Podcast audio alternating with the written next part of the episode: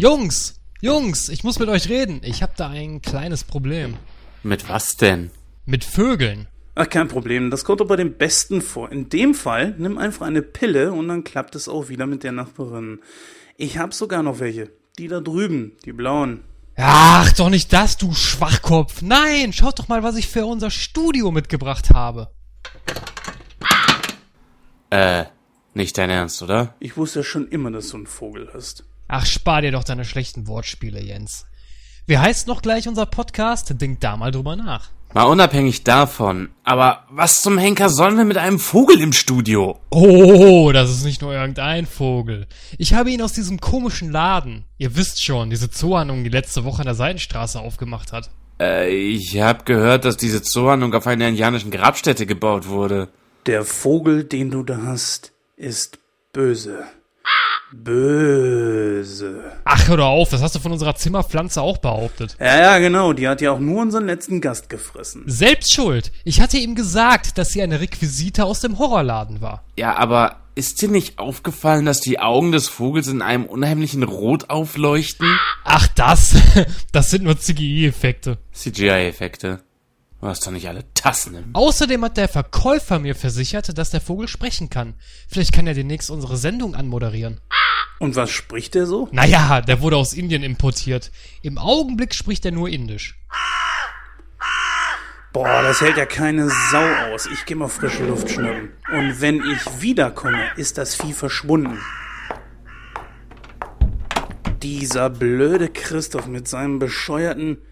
Ach du Kacke! Da bist du ja wieder. Der Vogel hat sich inzwischen auch wieder... Was ist denn los? Du siehst so blass aus. Lauft! Weg hier! Schnell weg! Wieso? Was ist heiliger Bimbam? Fuck! Ich glaube, ich habe mein Leben vertan.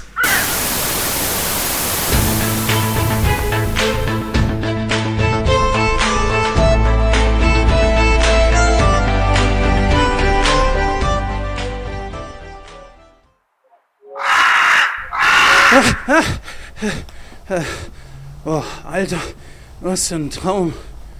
Okay, keine Ed Wood-Filme mehr vor dem Schlafengehen. Oh Mann.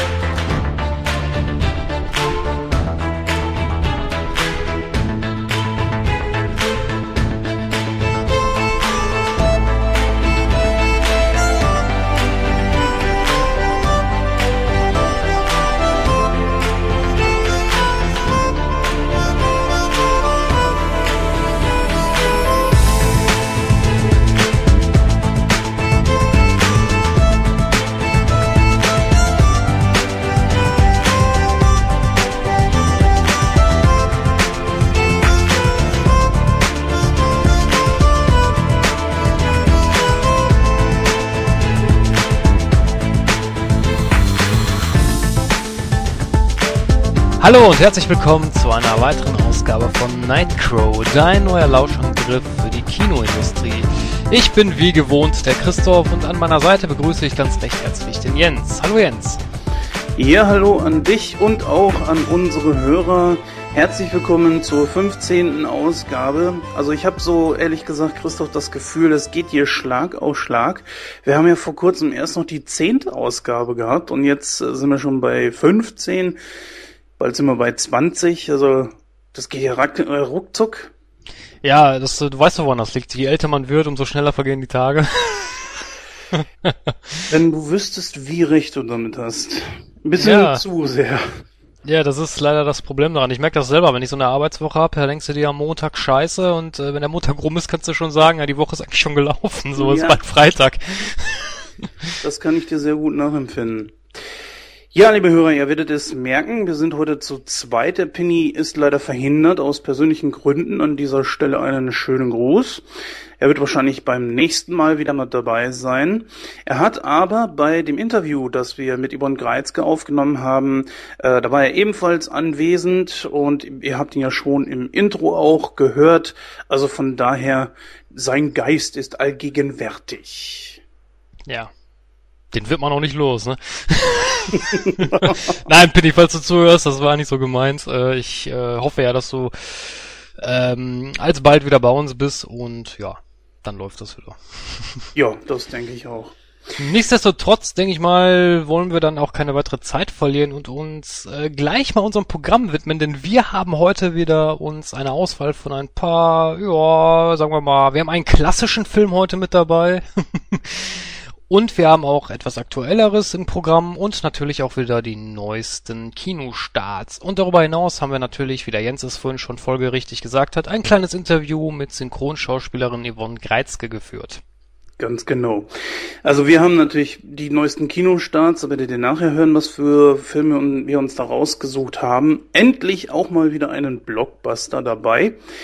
Wir haben auch äh, Transformers gesehen, beziehungsweise ich habe Transformers gesehen. Die anderen beiden haben es leider nicht in den Film geschafft. Ich werde auch einen kurzen Ta Kommentar zu Tammy abgeben, den ich äh, ebenfalls im Kino sehen konnte. Und ähm, dann haben wir mit dem klassischen Film, den der Christoph schon angesprochen hat, einen wirklichen Klassiker. Und zwar, boah, ich würde sogar sagen 50er, 60er Jahre. Ich habe es jetzt gerade nicht offen, wann genau der Film äh, rauskam. Und zwar handelt es sich um Hitchcock, Die Vögel. Das haben wir, glaube ich, im letzten Podcast sogar schon angekündigt, ne? Ähm, angekündigt, wie man es nimmt. Also wir haben ja über das Remake gesprochen gehabt. Oder beziehungsweise, ähm, dass äh, Michael Bay einen Remake der Vögel fort, wo wir noch äh, darüber spekuliert haben, dass dann die 3D-Vögel oh, ja. über die Leinwand fliegen. So gesehen Richtig. kann man das, so gesehen kann man das als kleinen Teaser betrachten. ja. Ja, ganz genau. Ähm, wir haben dann natürlich, wie gesagt, ein Interview geführt und zwar mit Yvonne Greizke, was sehr gut auf unsere zweite Besprechung eines der Hauptthemen von heute von uns passt, und zwar die Eiskönigin. Dort hat sie nämlich den Charakter Anna ihre Stimme geliehen und äh, Yvonne konnte uns ein bisschen erzählen, wie es gewesen ist, als sie diesen Film synchronisiert hat und natürlich auch einiges äh, über sich selbst, aber dazu dann später mehr. Richtig. Also, dann wollen wir auch keine weitere Zeit verlieren, sondern beginnen gleich mit unserem ersten Thema. Bis gleich.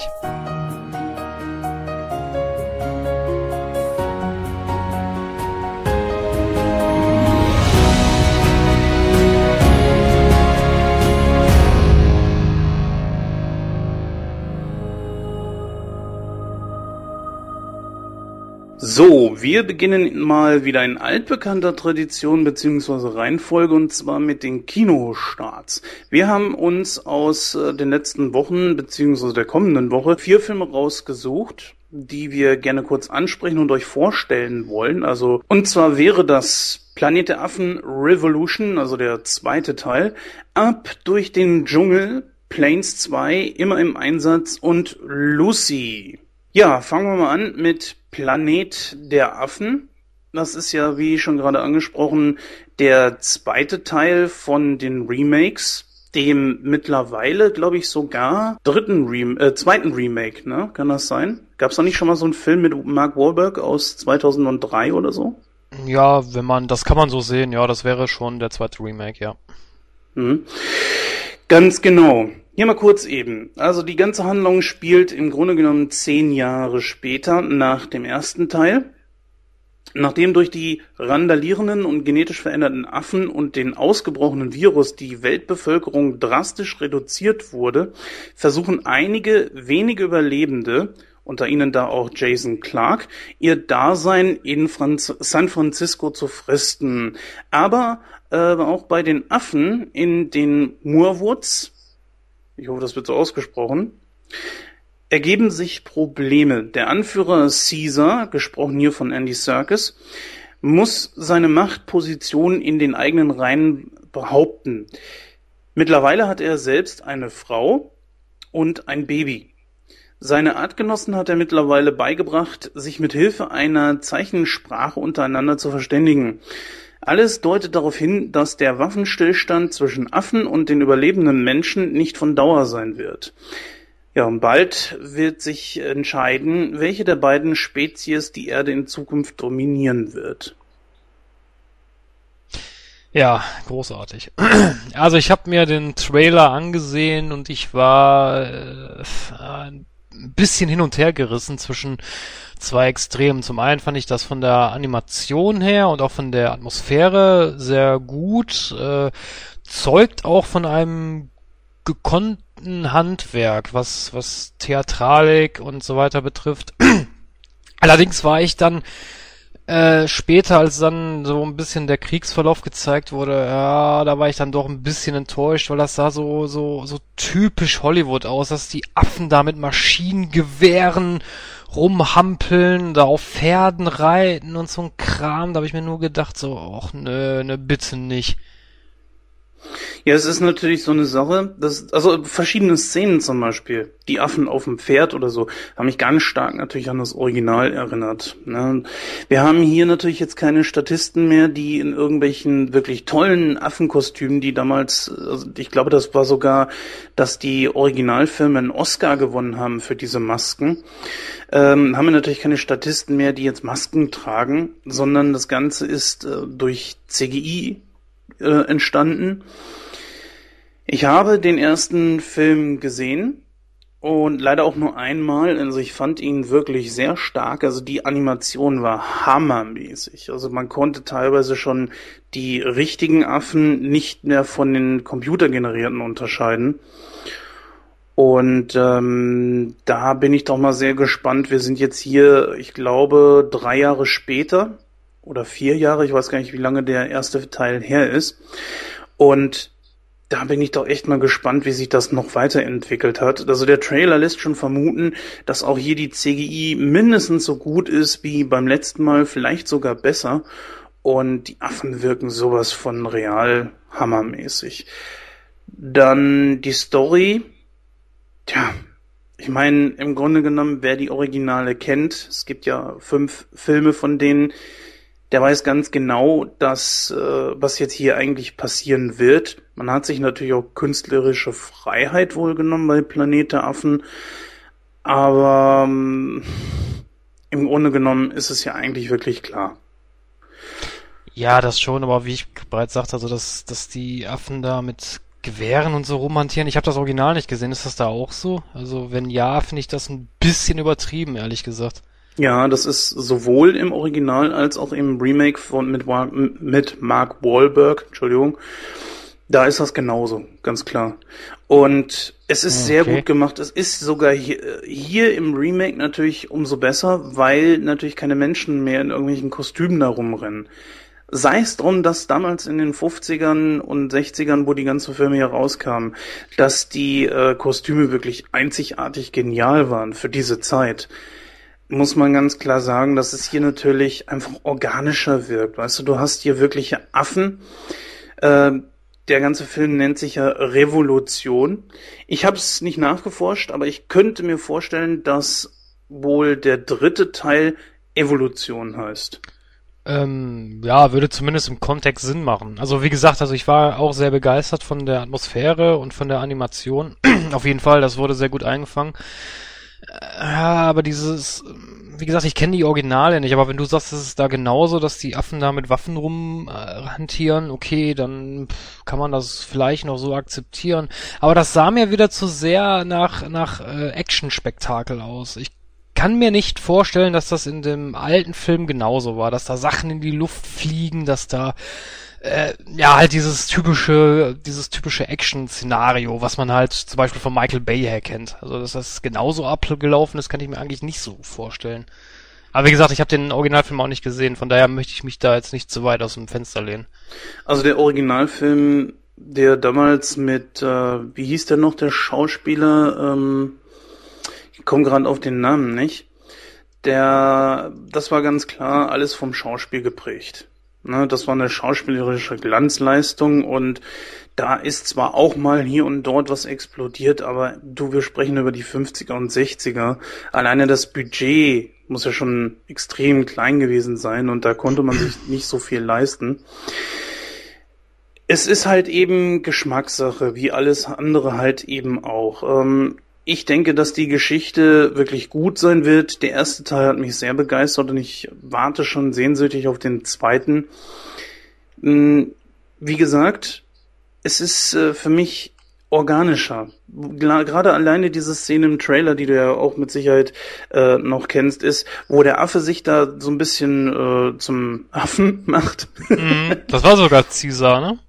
Nee, das war er nicht. Uh -uh. Okay. Nein, Caesar ist äh, für die Menschen. Mehr oder ja, aber weniger. Das, ja, aber das, äh, ich meine, das wäre, äh, vielleicht habe ich es auch falsch verstanden, aber ich meine, das wäre er gewesen.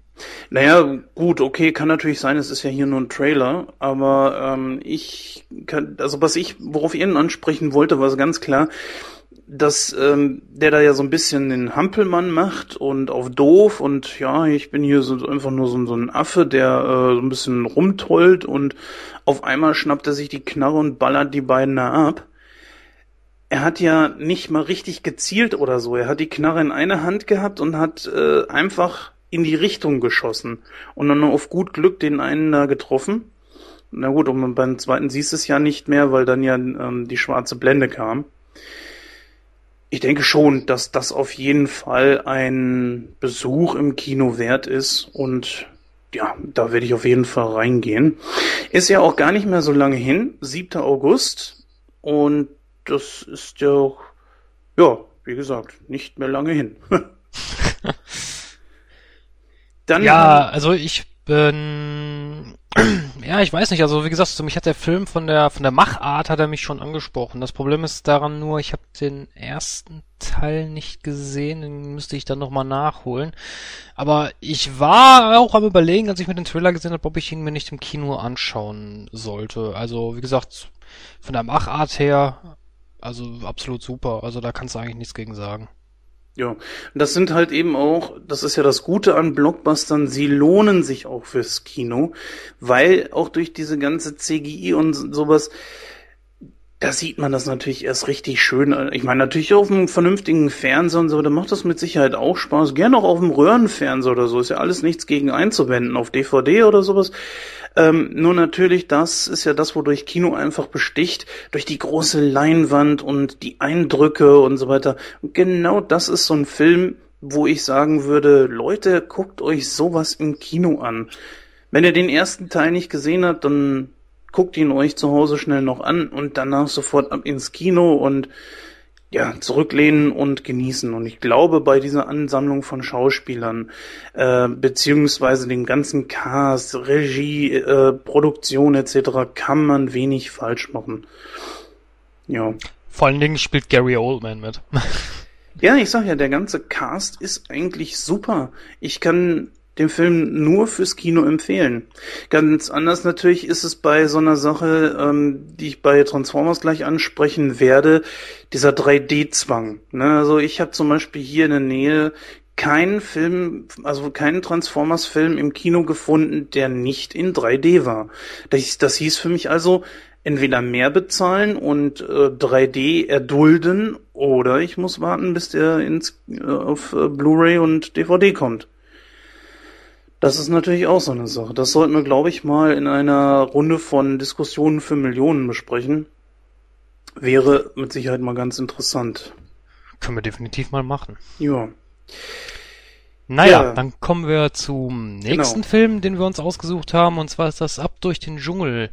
Dieser wird ebenfalls am 7.8.2014 in die Kinos kommen. Ganz kurz mal zur Handlung. Also die zwei jungen Nasenbären Manu und Sascha leben im mexikanischen Regenwald und sind schwer ineinander verliebt. Ihrem Glück steht allerdings Saschas Vater, der Nasenbärkönig, im Wege, der nicht viel von Manu hält und ihn kurzerhand nach einem Lapsus aus der Gruppe verbannt. Während Manu einsam im Dschungel umherstreunt, wird Sascha von äh, Wilderern gefangen genommen. Als Manu davon erfährt, macht er sich sofort auf die Suche nach ihr und wird auf diesem Abenteuer von dem lebhaften und mutigen Klammeraffen Chewie begleitet. Ja, der Trailer ist ähm, recht putzig. Ähm, ein, eine Geschichte typisch für einen Animationsfilm, ne? Ja, aber ich, ähm, ich muss dazu sagen, irgendwie, irgendwas hat mich gestört an der, an der Machart der Animation. Irgendwie war die anders, kann das sein?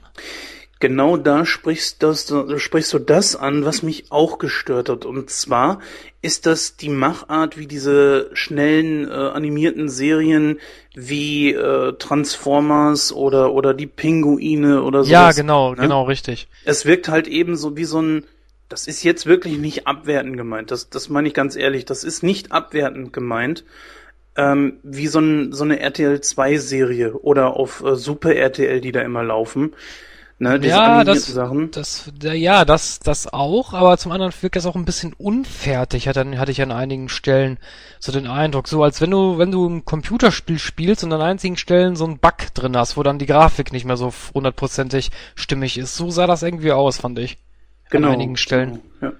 So sehe ich das auch. Und das ist für mich die Frage, ist das wirklich was fürs Kino? Weil ja klar, da sind mit Sicherheit super lustige Szenen drin, um die Komik mache ich mir da auch kaum irgendwie Sorgen, aber wie du schon sagst, es wird, wirkt unfertig, wie so eine B-Produktion, die schnell durchgewunken wurde und ja, da fehlt so auch in den Bewegungen dieser Feinschliff und sowas, was man aus den ganzen Kinofilmen aller zum Beispiel äh, was weiß ich, die Unglaublichen oder, oder Wally oder sowas kennt. Ne? Und genau das hast du hier halt eben nicht. Das wirkt halt wie eine schnelle Billigproduktion.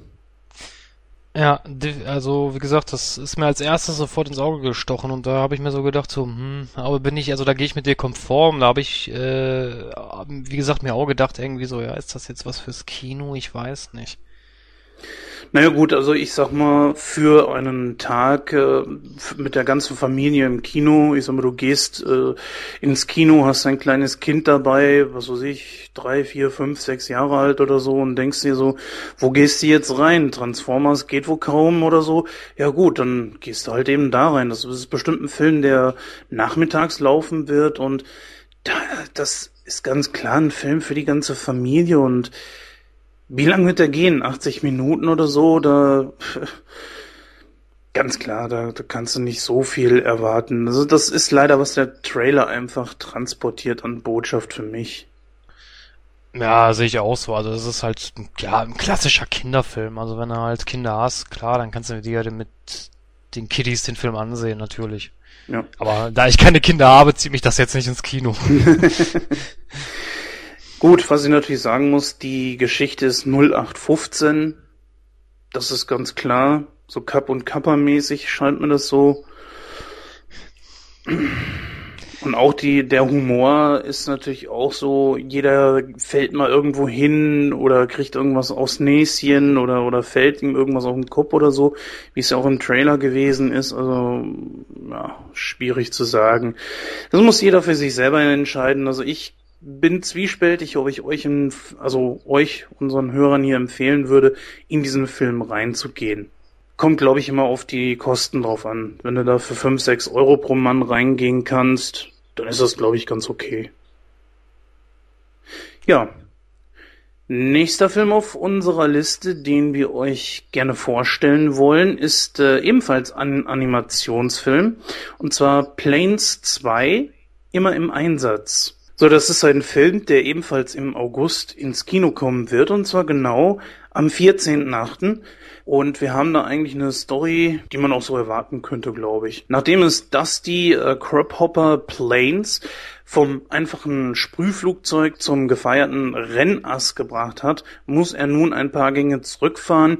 Bei einem waghalsigen Manöver hat sein Motor nämlich einen Schaden davon getragen. Die Diagnose ist niederschmetternd, er wird wohl nie wieder an Rennen teilnehmen können. Entmutigt zieht er sich zurück und landet bei einer Feuerlöscheinheit, die sich sinnigerweise des Smoke Jumpers nennt. Nachdem er bisher weitestgehend ein Einzelgänger war, lernt er hier eine hier neue Teamqualitäten kennen. Denn nur gemeinsam können sie ihre Aufgaben bewältigen. Dem Kampf gegen mächtige Waldbrände. Nach den ersten Übungen kommt es auch dann schnell zum Ernstfall nun kann Dusty zeigen, dass er ein wahrer Held ist. Ja, so ein typischer Animationsfilm à la Cars. Äh, weiß ich nicht, er spricht mich persönlich nicht so sehr an. Ich habe ich habe Cars, glaube ich, mal gesehen, aber ich fand's eigentlich so, ja, wie, wie soll ich mich da ausdrücken? Desinteressant. Also es hat mich vom Humor nicht angesprochen, es hat mich von der Handlung nicht angesprochen und äh, ja, weiß ich nicht. Und das, der Trailer sagt mir eigentlich genau das Gleiche. Das ist äh, eigentlich genauso wie wie ähm, den Film, den wir vorher hatten, ab durch den Dschungel, eigentlich ein, ein Film für die Familie. Ja. Mhm. Genau, so sieht man es auch. Aber im Gegensatz zu dem Trailer natürlich, also vom Trailer von Ab durch den Dschungel, kann man hier ganz klar den äh, Qualitätsunterschied sehen. Ne? Das ja, das ja. Bewegung, du hast eine richtig tolle Animation und alles und ja, natürlich. Was ich sagen muss, ich habe Planes äh, 1 gesehen, beziehungsweise nur kurz mal mit reingeguckt. Es ist genauso wie bei dir nicht mein Fall, weil ich habe Cars gesehen und den fand ich auch schon nicht toll, also den ersten Cars, habe mir den zweiten schon gespart, weil ich finde so, hm, hier werden Maschinen vermenschlicht. Das kann man vielleicht bei Robotern, die gehen, laufen, reden, irgendwelche Sachen in die Hand nehmen etc. Äh, ne, können. Da kann man das, glaube ich, machen. Wo du das gerade angesprochen hast, du Robots mal gesehen? Ja, habe ich einmal gesehen. Das war ja, glaube ich, wo Sarah Connor den Titelsong gesungen hat. Ne? Richtig. Der Film war zum Beispiel gut. Den habe ich mir auch damals mit meiner besten Freundin im Kino angeschaut. Der war zum Beispiel gut. Der, aber das ist genau das, was du sagst. Da werden halt Maschinen vermenschlicht und ich weiß nicht, ob das so so annehmbar ist. Genau, das ist halt die Frage für mich als Erwachsener. Ich denke mich natürlich ein bisschen zu sehr rein. Wenn zum Beispiel, was weiß ich, ein Auto, wenn er geschraubt werden muss, wie funktioniert das? Ich meine, keiner von denen hat Hände. Gar nichts. ja, wie, wie, wie funzt das, ne? Also, vielleicht bin ich da auch ein bisschen zu kleinlich oder so. Das, äh und jetzt stell dir das Ganze nochmal vor als Flugzeuge. Ich meine, gut, man geht hier den nächsten Schritt ähm, Cars war unglaublich erfolgreich. Alleine das Merchandise. Ich sag mal, wenn Merchandise schon bei irgendwelchen äh, ähm, Billiganbietern wie Kick und, und Taco zu finden ist, dann äh, finde ich, dann hat das schon, zieht das schon entsprechend große Kreise. Aber äh, ich finde, bei mit Flugzeugen bist du noch mehr eingeschränkt. äh, Entschuldigung. Jetzt lacht er sie. Warum lachst denn du? Weil ich gerade an deine Hände nochmal denken musste. ja, für mich ist halt die Frage, was, was willst du da bitte jetzt großartig zeigen? Du hast ja auch.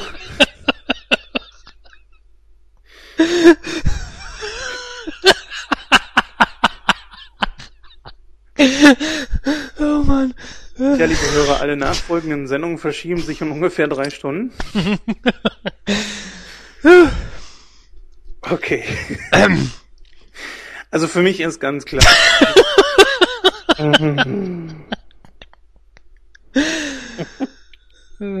Scheiße.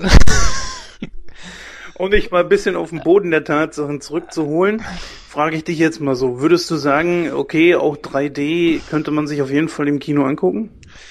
Ähm, da ich mir diesen Film ohnehin nicht im Kino angucken werde, weil ich, wie, gesa wie gesagt, äh, schon, das ist so, das geht so lethargisch an mir vorbei. Also klar, wenn du Kinder hast, natürlich, dann kann man sich den in 3D angucken. Also bei so CGI-Filmen lohnt sich das eigentlich immer, obwohl ich jetzt auch nicht so der Freund von der 3D-Technik bin. Das habe ich ja schon des Öfteren mal zu Protokoll gegeben.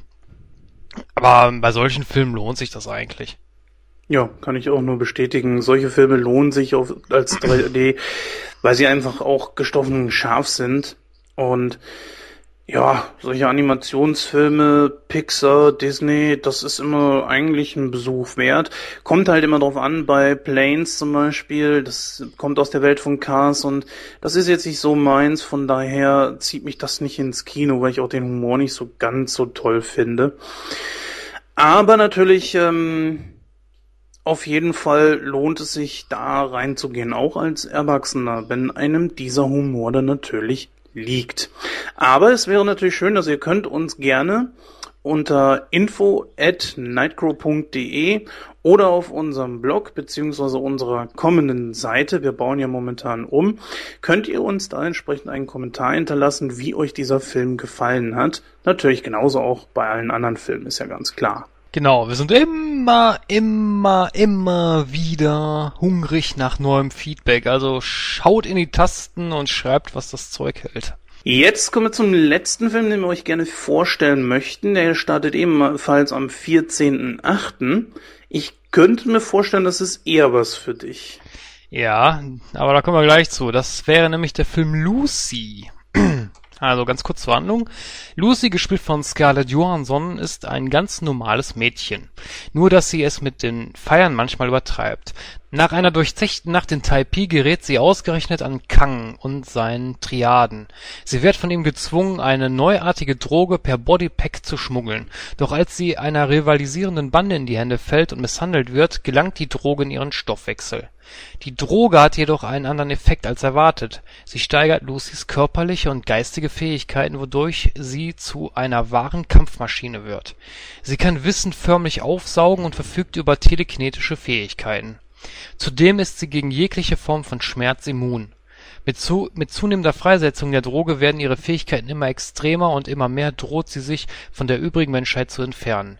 Hilfe erhofft sie sich von Neurologen Professor Norman (gespielt von Morgan Freeman), der als einziger zumindest halbwegs verstehen kann, was mit Lucy passiert. Ja, Star Trek meets Superhelden, ne? Ja, kann man so plump äh, zusammenfassen. Allerdings, ähm, der Trailer hat mich durchaus angesprochen. Also das war jetzt nicht so 0815 mäßig. Ich fand äh, die Thematik an und für sich schon ziemlich genial. Also es war, es war was Neues. Also äh, hat mich zumindest jetzt nicht an irgendeinen anderen Film erinnert. Von daher ähm, war das vollkommen okay. Ähm, ich finde auch, allerdings waren mir da ein paar Sachen ein bisschen zu extrem, weil es wird ja in dem Trailer gesagt, dass sie äh, nun fähig ist, mehr Kapazitäten von ihrem Gehirn zu nutzen. Ja, ich weiß es jetzt nicht hundertprozentig. Ich glaube, der Mensch kann so 30, 35 Prozent seines Hirns nutzen. Ich weiß die Zahl jetzt nicht aus dem Kopf. Aber ich kann mir schwer, eigentlich schwer vorstellen, dass wenn der Mensch wirklich in der Lage wäre, mehr Kapazitäten zu nutzen, dass er dann telekinetische Fähigkeiten hat oder äh, in der Lage ist, sein, sein Aussehen zu ändern oder sowas. Also das fand ich ein bisschen übertrieben. Ja, das ist natürlich auch, aber, ist halt eben, dass man irgendwo eine Steigerung finden muss, weil gut, ähm, sie ist super intelligent. Ich meine, wen zieht sowas in, ins Kino? Ne? Außer es ist jetzt vielleicht irgendwie sowas wie, keine Ahnung, Transzendenz oder sowas.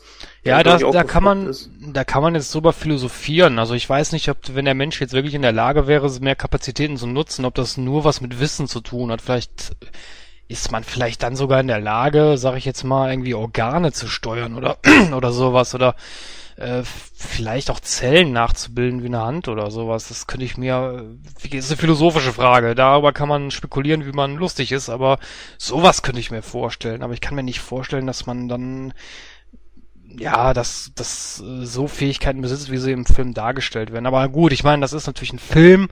Ist natürlich klar, da muss man dem Publikum was bieten. Von daher kann man da noch drüber hinwegsehen. Ja, das ist natürlich jetzt pure Science Fiction, aber für mich hat diese, dieser Film, dieser Trailer ganz klar an eine Star Trek Folge erinnert und das war, glaube ich, sogar die Ursprungsfolge, die nicht die ursprüngliche Ursprungsfolge, sondern äh, die erste, die überhaupt gezeigt wurde. Und das war auch so eine Folge, wo die sogenannten ESPA eine Rolle spielten, falls du da jemals diese Folge gesehen hast. Und der hat dann auch telekinetische Kräfte entwickelt und konnte auch irgendwie äh, äh, so, so Schutzfelder generieren und sowas. Und das erinnerte mich ganz, ganz stark daran. Nur, dass halt da die philosophische Frage innerhalb von einer 42-Minuten-Folge aufgeworfen wurde, was wird aus einem, wenn man so gottähnliche Fähigkeiten hat? Und ich bin mir nicht sicher, ob das in diesem Film der Trailer transportiert diese Botschaft leider nicht so, ob das in diesem Moment dann ob sich die Frage dann ebenfalls stellt. Ja, also wie gesagt, also man kann diese Frage natürlich aufwerfen. Ob der Film jetzt äh, drauf hinabzielt, ist eine andere Frage. Dazu müsste man sich den Film anschauen. So aus dem Trailer wird das nicht so hundertprozentig deutlich, da gebe ich dir recht. Aber wie gesagt, äh, ich finde die Idee an und für sich schon eigentlich ganz gut. Würdest du diesen Film jetzt als Blockbuster bezeichnen? Morgan Freeman spielt mit, natürlich das ist ein Blockbuster. weißt doch, Samuel L. Jackson und Morgan Freeman, die spielen immer ein Blockbuster mit.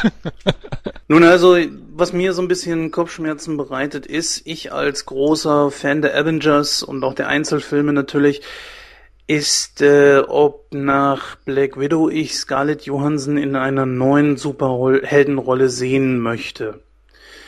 Also da ist es so, dass ich mich lieber auf einen einzelnen Black Widow-Film freue, der, glaube ich, Gerüchten zufolge auch wirklich kommen soll. Ja. Hatten wir da nicht irgendwie sogar mal. Der wird kommen. Der wird kommen. Der ah, wird kommen. Ja, dann äh, kann man sich da auf jeden Fall drauf freuen. Aber für mich ist halt die Frage, kann ich sie in einer anderen Superheldenrolle dann noch sehen? Und was mir auch so ein bisschen Sorgen macht, ist, ich finde die Frau einfach als Schauspielerin super. Definitiv aber sie hat die gleiche Mimik wie in den Avengers-Filmen. Hat die überhaupt ein anderes Gesichtsspiel, sag ich mal? Das macht mir so ein bisschen Kopfzerbrechen, weil so dieses äh, Stumpfe und so weiter, das kenne ich bei Scarlett Johansson aus den Avengers-Filmen und somit assoziiere ich dann da auch Black Widow mit. Ich weiß nicht, wie das bei dir sein wird. Eigentlich nicht, weil äh, wenn ich jetzt Black Widow mit dieser Figur vergleiche, dieses sehe ich schon einen Unterschied, schon allein von der Aufmachung her. Also von daher, nö. Hm. Hat mich jetzt nicht beim äh, beim Trailer schauen, hat mich das jetzt nicht an äh, Black Widow erinnert. Ja, dann werden wir da erstmal abwarten müssen. Aber ich denke mal auch jedenfalls äh, definitiv ein Film fürs Kino. Ja, äh, übrigens kommt der Film am 14.8. in die Kinos. Weiß gerade nicht, ob wir das schon erwähnt haben. Also ist nicht mehr lange hin. Damit wären wir auch schon durch mit den neuesten Kinostarts und jetzt gehen wir über zu unserem nächsten Thema und das wird dann eines unserer Hauptthemen sein und zwar die Vögel. Bis gleich. Bis gleich.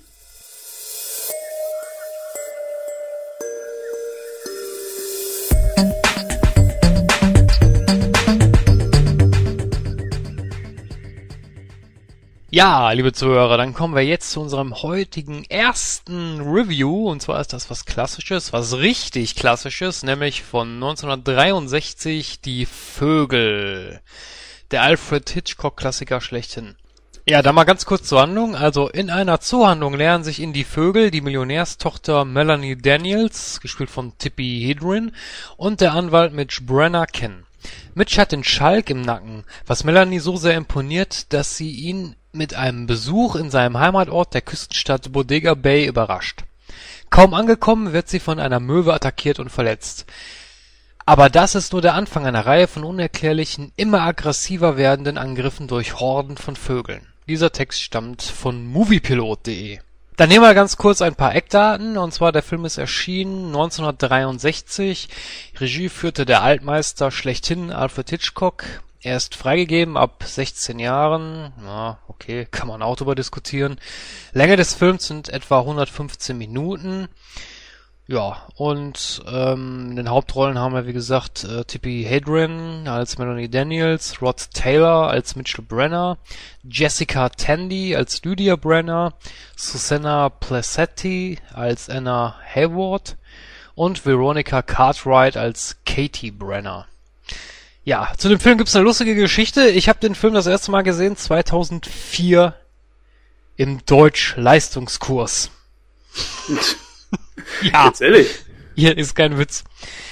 Unsere äh, Deutschlehrerin hat den Film gezeigt. Ich glaube, wir mussten darüber irgendwas schreiben. Ich weiß nicht mehr was. Irgendwie eine, eine Filmanalyse, eine Erörterung oder was. Ich weiß es nicht mehr. Keine Ahnung.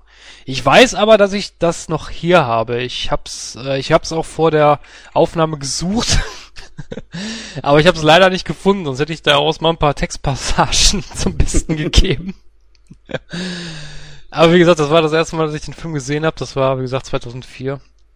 Als Vorbereitung auf diesen Podcast habe ich ihn mir jetzt nochmal angesehen und äh, ich finde nach wie vor, dass das ein Klassiker ist. Also mit der, mit den, mit den heutigen Horrorfilmen kannst du das natürlich nicht mehr vergleichen, das ist klar, aber trotzdem hat der Film irgendwo, hat der was. Also der bringt halt so eine Atmosphäre rüber, dass du auch tatsächlich dir Gedanken darum machst oder auch irgendwo so ein paar ich will nicht sagen Schockelemente, aber irgendwo, ich weiß nicht, ich kann es nicht erklären. Irgendwie hat der Film was. Er hat so, so einen alten Charme irgendwo. Oder wie siehst du das? Ja, das stimmt. Ich muss noch mal kurz eben was ansprechen. Ähm, wisst ihr, seit, seit Jahren schon ist es, dass man in irgendwas denkt, in irgendeinen Film oder irgendeine Geschichte, wo später dann der Film zu rauskommt oder irgendwo im Fernsehen läuft oder dass man, wie auch heute in diesem Podcast oder so, spricht man drüber, über irgendeinen Film und dann läuft er irgendwie komischerweise äh, im Fernsehen oder man findet ihn in einer Online-Videobibliothek, äh, Videothek. Und genau das ist hier jetzt passiert, diese Parallelen. Das ist unglaublich. Ähm, Punkt eins, die Frau spricht sich Suzanne Plechette aus. Das weiß ich ah. auch nur aus einem anderen äh, Film. Ich glaube sogar eine Serie oder so. Alf oder so, ich weiß gar nicht mehr. Ist okay. nicht so wichtig. Auf jeden Fall rate mal, wo diese Frau mitgespielt hat. Keine Ahnung. Captain Blackbeards Spukerschemme. das könnt ihr, liebe Hörer, natürlich nicht äh, wissen ähm, in einer kleinen Pause von Nightcrow in dieser Ausgabe gerade, haben wir tatsächlich über Captain Blackbeards Spukerschirme gesprochen und jetzt äh, läuft einem das hier wieder über den Weg und ich finde das immer wieder interessant. Es ist, ist schon unglaublich. Ähm, wie war deine ursprüngliche Frage gleich wieder? äh, was, ich hatte, wie siehst du das, Jens? Also ich finde, wie gesagt, dass der Film so ja, der hat so, so einen altertümlichen, altertümlich ist jetzt übertrieben, aber so einen alten Charme halt irgendwo. Ja, das vor allen Dingen. äh, es ist ja nicht nur, dass er ohne irgendwelche Computereffekte auskommt. Dieser Film wurde mit wirklich lebenden Vögeln gemacht. Größtenteils natürlich. Und das ist schon eine extrem gute Leistung gewesen, was man da abgeliefert hat. Zudem, ich glaube, da müssten wir, das wird wahrscheinlich der Hauptteil äh, unserer Besprechung dann werden, ist die große Frage, um sich, worum sich heute so, heutzutage noch äh, Gerüchte ranken, warum die Vögel überhaupt angegriffen haben. Denn das wird in dem ganzen Film hier nicht einmal großartig äh, thematisiert. Wohl mal kurz angesprochen. Richtig. Ähm, ich meine aber mal gehört zu haben, dass Alfred Hitchcock sich da an äh, ein paar tatsächlichen Vorfällen bedient hat. Und zwar soll wohl, ich weiß nicht, wo das genau war, ich meine, das wäre 61 gewesen, da wurde in irgendeiner Küstenstadt, äh, waren wohl auch hunderte von Vögeln, die, äh, die irgendwie gegen Hausdächer geflogen sind, Stromleitungen zerbissen haben und sowas. Also da gab es wohl mal einen Vorfall in den 60er Jahren. Also der Film beruht ja auf äh, eine Kurzgeschichte, die auch Die Vögel heißt, also im Englischen natürlich The Birds, von Daphne du Maurier aus dem Jahr 1952. Und ähm, ich meine auch mal gehört zu haben, dass das irgendwie damit zu tun hat. Ich äh, bin mir da aber auch nicht ganz sicher. Ähm, aber gehen wir mal ähm, so ein bisschen durch den Film durch. Also wir haben am Anfang ähm, natürlich den Meister selbst, er ist ähm, wieder mal in einem kurzen Auftritt zu sehen. Weißt du noch wo? Boah, schlag mich tot. Ich glaube, der äh, läuft da irgendwo ähm, in der Straße da lang, wo nachher die ähm, äh, die Hauptdarstellerin zur Zoohandlung geht. Kann das sein? Richtig. Und zwar führt er da Hunde aus. Ja, genau, richtig, richtig. Das ist ja auch so ein schönes Spiel ne, äh, finde den Hitchcock, wie wir es mit unserem finde Stan den Lee. Stan Lee, genau. Genau, richtig. Es ist, es ja, ist, ist klar, äh, Hitchcock war ja der Pionier in der Geschichte. Ich glaube, Stan Lee hat sich das einfach nur abgeguckt. naja, gut. Ähm, ich sag mal, irgendwo, du kannst kein, kein Autogramm reingeben, so eine Signatur in irgendeinen Film und reinschreiben, hier, der Film ist von mir oder so. Und das ist halt eben seine Art. Und Außerdem spart er sich da einen Statisten mehr und das sind auch nie irgendwelche Sachen gewesen, so Rollen, die irgendjemandem wehgetan haben. Die haben ja nicht nur Sprechrollen. Zum Beispiel haben wir in Der unsichtbare Dritte, Da ähm, siehst du ihn nur ganz kurz in einer Szene, wo er einen Bus erreichen will und der verschließt die Tür und er klopft nur kurz dagegen. Weg war die Szene. Ne? Mhm. Oder in, äh, ich glaube, auch einer seiner absolut berühmtesten Filme, Das Fenster zum Hof, stellt er nur mal kurz irgendwo eine Uhr nach. Ähm, juckt doch keinen. Ne? ähm, also ganz klar, der Film beginnt halt damit, dass die äh, diese Melanie sich als eine dieser Verkäuferinnen dort ausgibt und dann hast du diesen anderen Hauptprotagonisten und zwar ähm, Rod Taylor. Ich meine, da muss ich gerade mal gucken, hat der nicht auch in dem Original von Die Zeitmaschine mitgespielt? Ähm, Gute Frage. Ja, hat er. Ja, sehe ich auch gerade. Ganz genau, weil dieses Gesicht kam mir schon irgendwie so bekannt vor, aber ähm, naja. Weißt du, was ich da ganz witzig finde? Er hat sogar bei Inglorious Bastards mitgespielt. Ach. Ja. Hat er. Tatsache. Okay. Jo. Naja, auf jeden Fall geht's da ja schon los und da äh, ist ja auch, glaube ich, eine der, ähm, der Ursprünge dieser, dieser Mythen, die sich um diese Geschichte ranken, nämlich, dass diese zwei äh, Vögel dort gekauft werden. Ich weiß gar nicht, was das waren. Das waren Liebesvögel. Liebes, Liebesvögel nennen die sich? Okay. Also er, beziehungsweise sie war ja auf der Suche nach Liebesvögel und er hat äh, die Verkäuferin ja diese importierten indischen Vögel ihr verkauft und äh, oder Papageien oder was waren also ich weiß es nicht mehr so genau auf jeden Fall äh, konnten die wohl sprechen und dann sagt sie ja noch irgendwie so scherzhaft ja äh, die sprechen aber nur indisch Ah, okay. Also ich fand diese Szene, hm, dass sie sich da halt äh, so ein bisschen als so ein Scherzkeks ausgegeben hat, das hat den Charakter für mich so ein bisschen aufgewertet, weil sie wirkte schon etwas steif. Auch den ganzen Film über mh, hm, wirkte der ganze Charakter irgendwie ein bisschen zu ernst. Ich weiß nicht, ob das auch so empfunden hast. Ja, so ein bisschen Etepetete, ne? Genau, ja. Das sprachen aber auch, also das, das transportiert aber auch irgendwie die Kleidung von ihr. Oder auch der Wagen. Ja, das will ich jetzt nicht sagen. Also ich sage in den 60ern, da war das, war das nun mal so die, so der Kleidungsstil, ne? Also von daher fand ich das jetzt nicht, äh, dass das jetzt daran festgemacht werden kann. Es lag aber auch ein bisschen an ihrer Mimik, fand ich. Genau. Die Sache ist aber halt die, mm, dass in dem Moment, wo die beiden sich begegnet sind, die Charaktere hier, wie hießen sie noch, ähm, Melanie und Mitch, dass für mich sofort klar war, dass aus den beiden irgendwie was wird.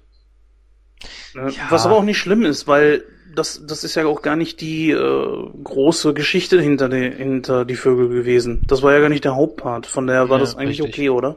Richtig, das war ja mehr so eine Nebenhandlung. Von daher war das, war das völlig okay. Naja, ist die Frage, ob es wirklich eine Nebenhandlung ist. Denn, ja, wir müssen immer mal wieder, glaube ich, eingreifen, können das nicht nach hinten verlagern.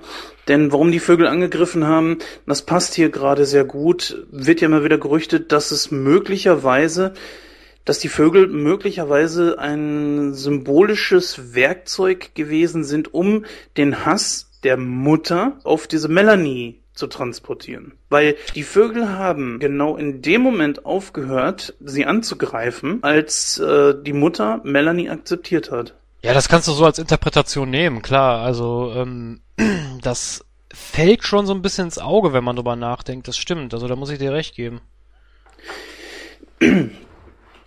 Ja, gut. Also die beiden, ähm, die die ganze Situation verlagert sich ja dann auch schnell nach Bodega Bay und der erste Angriff von irgendeinem so Vogel lässt ja auch nicht unbedingt lange auf sich warten. Und zwar, wen greifen sie sofort als erstes an? Melanie.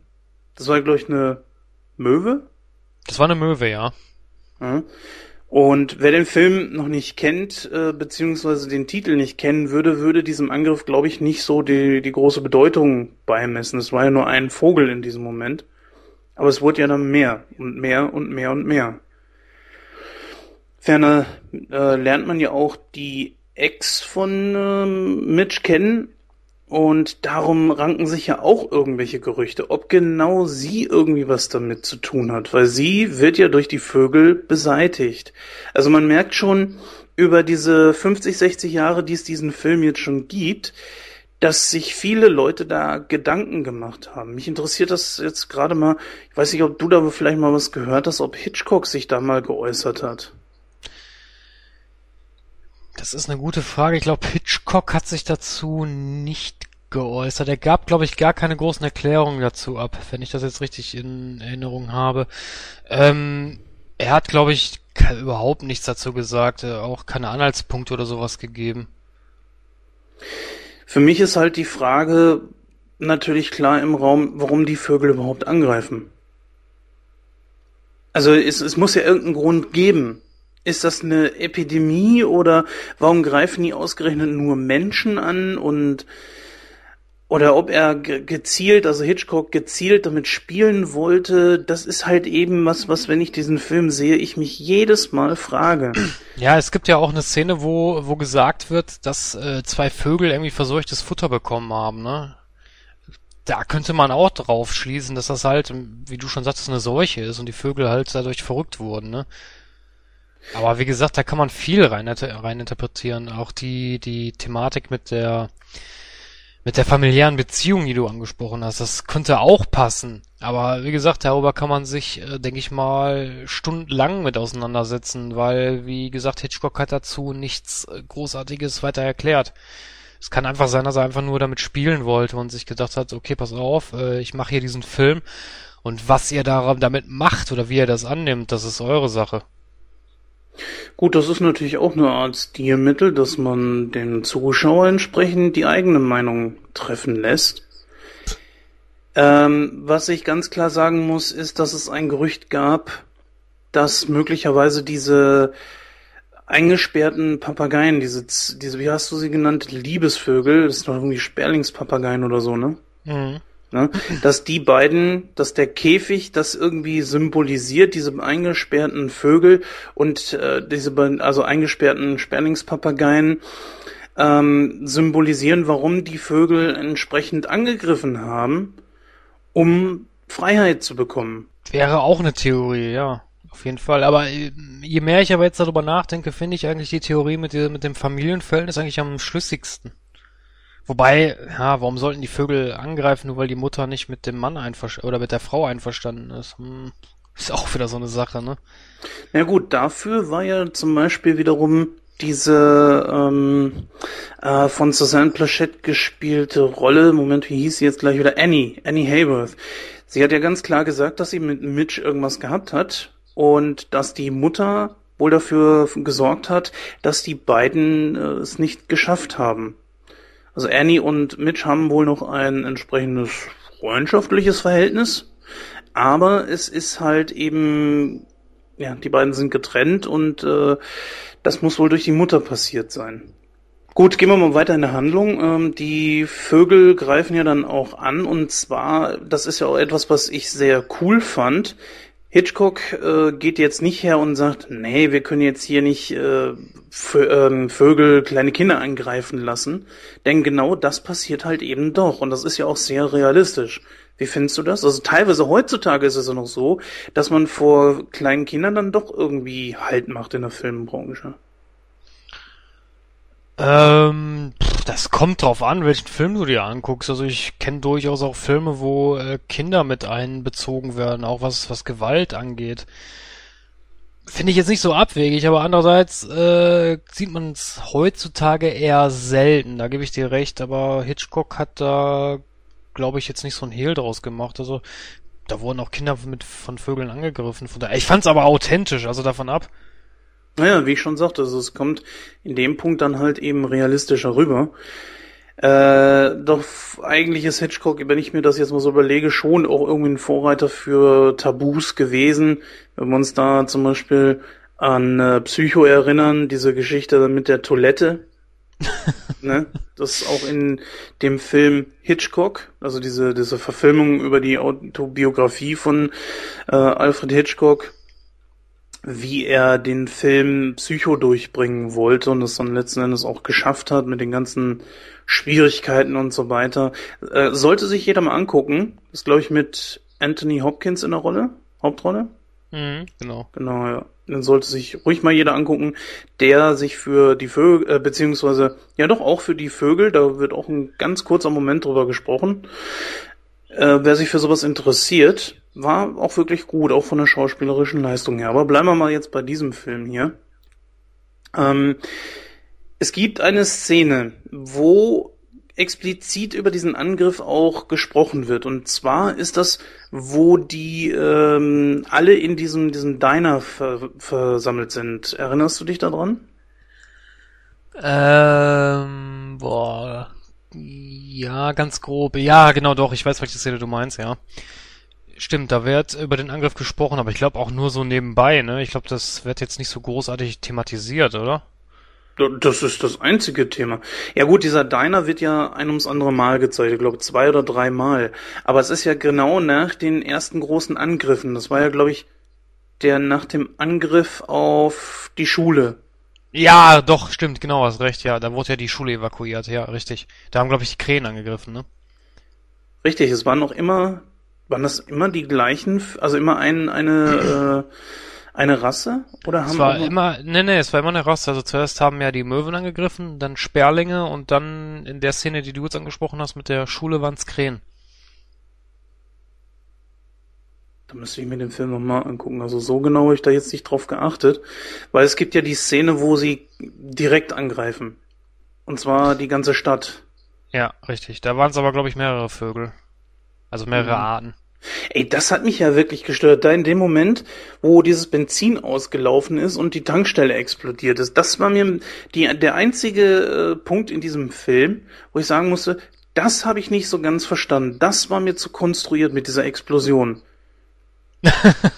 Ja, die, die wirkte irgendwie nicht authentisch, weil das Benzin ist ausgelaufen, äh, direkt zur Tankstelle rüber, genau zur Tankstelle, oh, was für ein Zufall. Und genau in diesem Moment steckt sich da irgendeiner eine Zigarette an und ja, wird auch direkt sofort, äh, äh beziehungsweise fliegt auch sofort direkt in die Luft. Das, ja, ähm, wahrscheinlich war das so, so, so, so ein Filmelement, wo sich Hitchcock gedacht hat, ach komm, eine Explosion müssen wir bringen.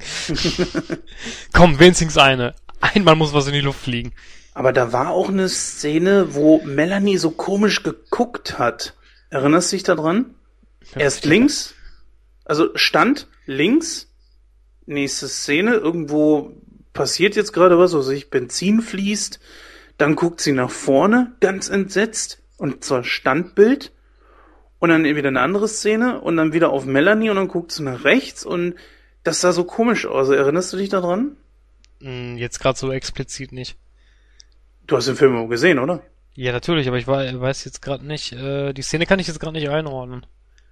Auf jeden Fall gibt es sie, da müsst ihr mal drauf achten, das sieht ziemlich komisch aus, wo ähm, diese Tippi Hedron da gefilmt wurde. Das sieht aus wie ein Standbild und das ist auch so dieses typische 50er Jahre Schauspiel Entsetzen sein. Ja, ganz komisch und, und äh, sie bewegt sich auch nicht. Es sind wirklich scheinbar wirklich Standbilder gewesen. Und das wirkte für mich in dem Film nicht organisch.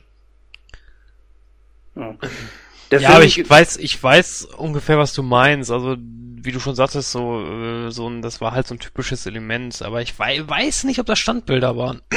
Das kann ich jetzt nicht so hundertprozentig äh, ähm, bestätigen. Ja, auf mich zumindest hat das so den Anschein gemacht und passte irgendwie für mich nicht so richtig in die Szene. Andernfalls wiederum die, äh, dieser Angriff, ähm, sei es jetzt auf Melanie oder diese ganzen anderen Leute, die in diesem Kleinstädtchen da wohnen, äh, war richtig geil gemacht. Äh, klar, man hatte Szenen, wo man sah, dass es äh, Green Screen oder Blue Screen gewesen ist.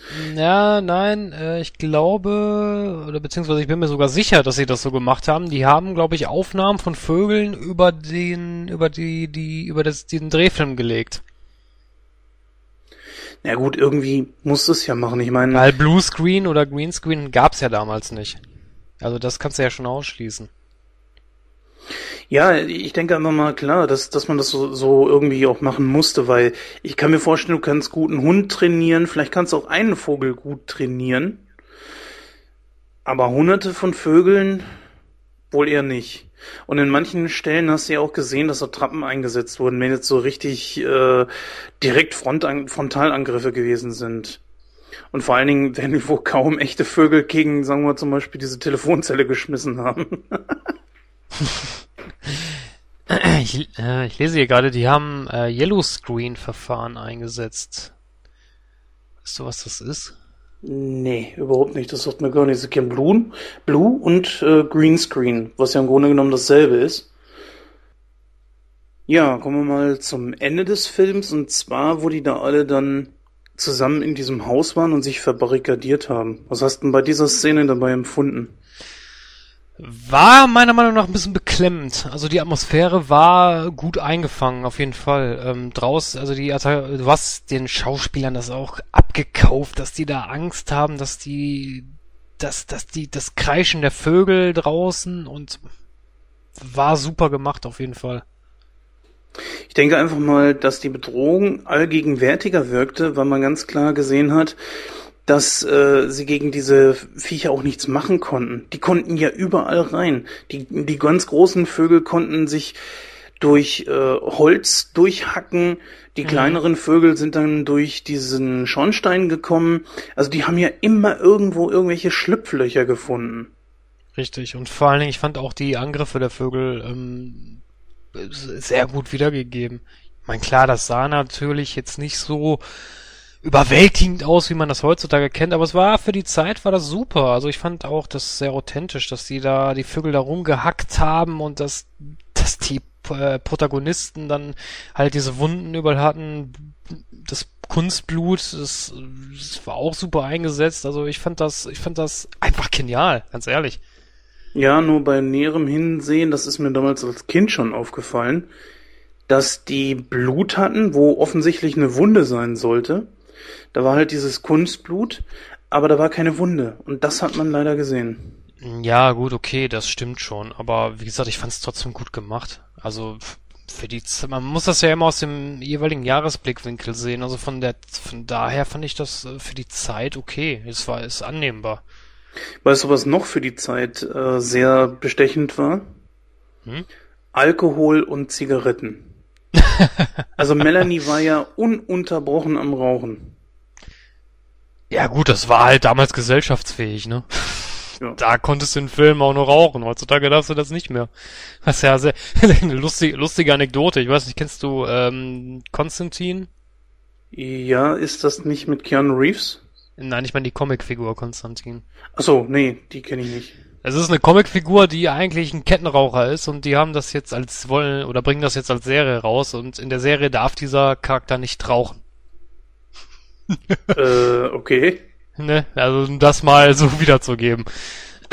Also wie gesagt, damals, da war das kein Problem, aber heutzutage darf ja ein, wie, wie ist das gleich wie mit Lucky Luke? Lucky Luke hat früher Zigaretten geraucht, heute hat der ein Stroh, äh, so ein Grashalm im Mund, ne?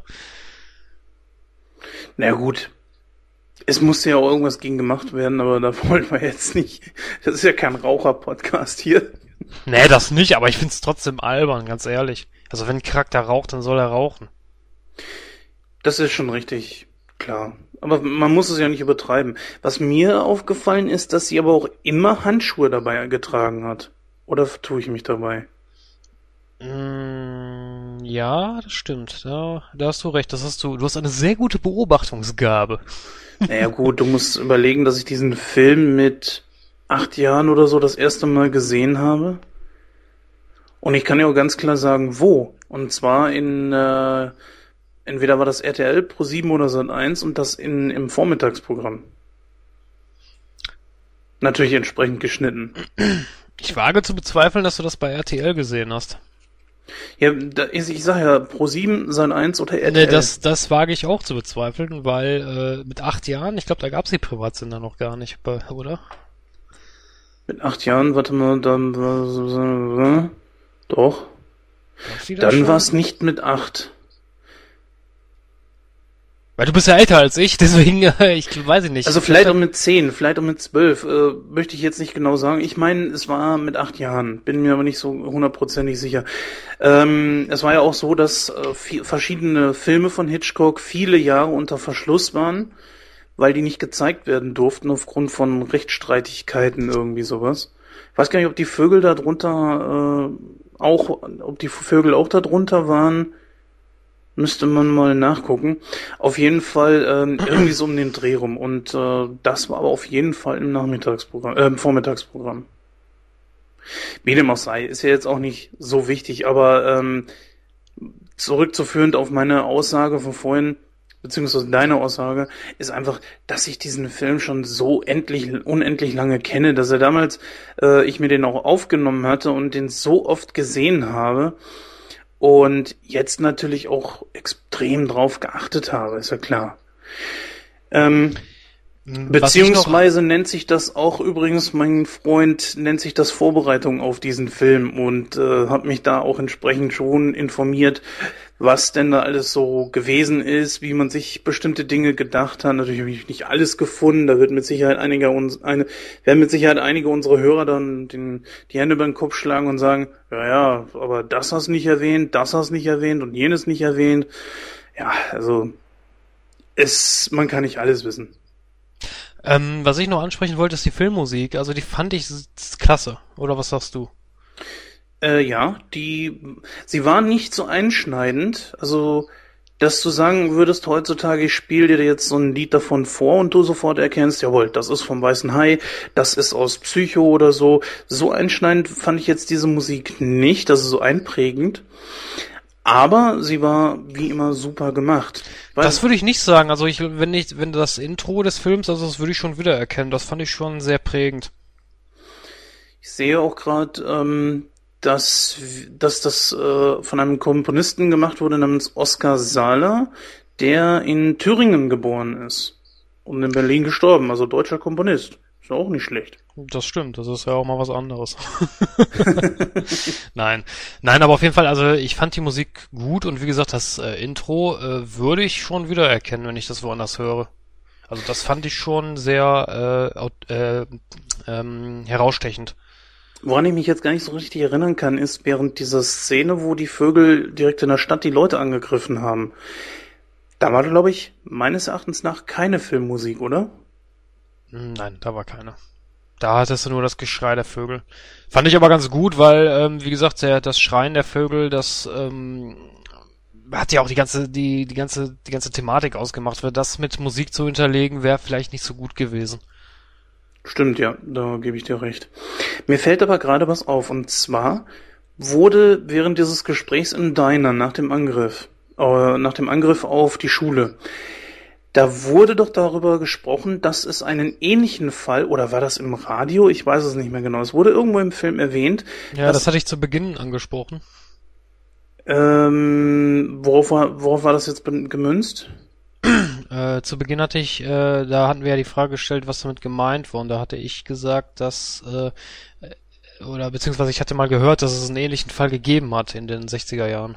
Ja, aber du redest über einen Realfall. Ähm, ich meine, dass im Film irgendwo auch erwähnt wurde, entweder in deiner oder im Radio, dass Ach so, es bereits okay. schon einen ähnlichen Anfall äh, gegeben hat in einer anderen Stadt. Ach so, okay. Und ich bin jetzt gerade am überlegen, ob das nicht auch eine dieser Städte war, wo Melanie durchgefahren ist. Sie hat ja einen richtig langen Weg hinter sich gehabt. Ja, stimmt, stimmt, du hast recht, ja.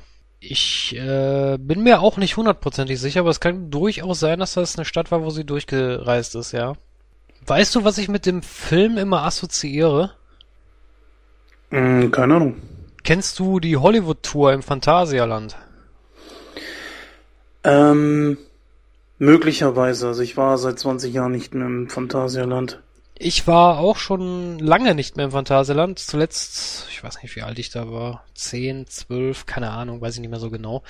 Ähm, auf jeden Fall gibt es da, die ein oder anderen Zuhörer werden es wissen, die Hollywood-Tour und da begrüßt dich Alfred Hitchcock vorne, äh, bevor du halt in die Bahn einsteigst.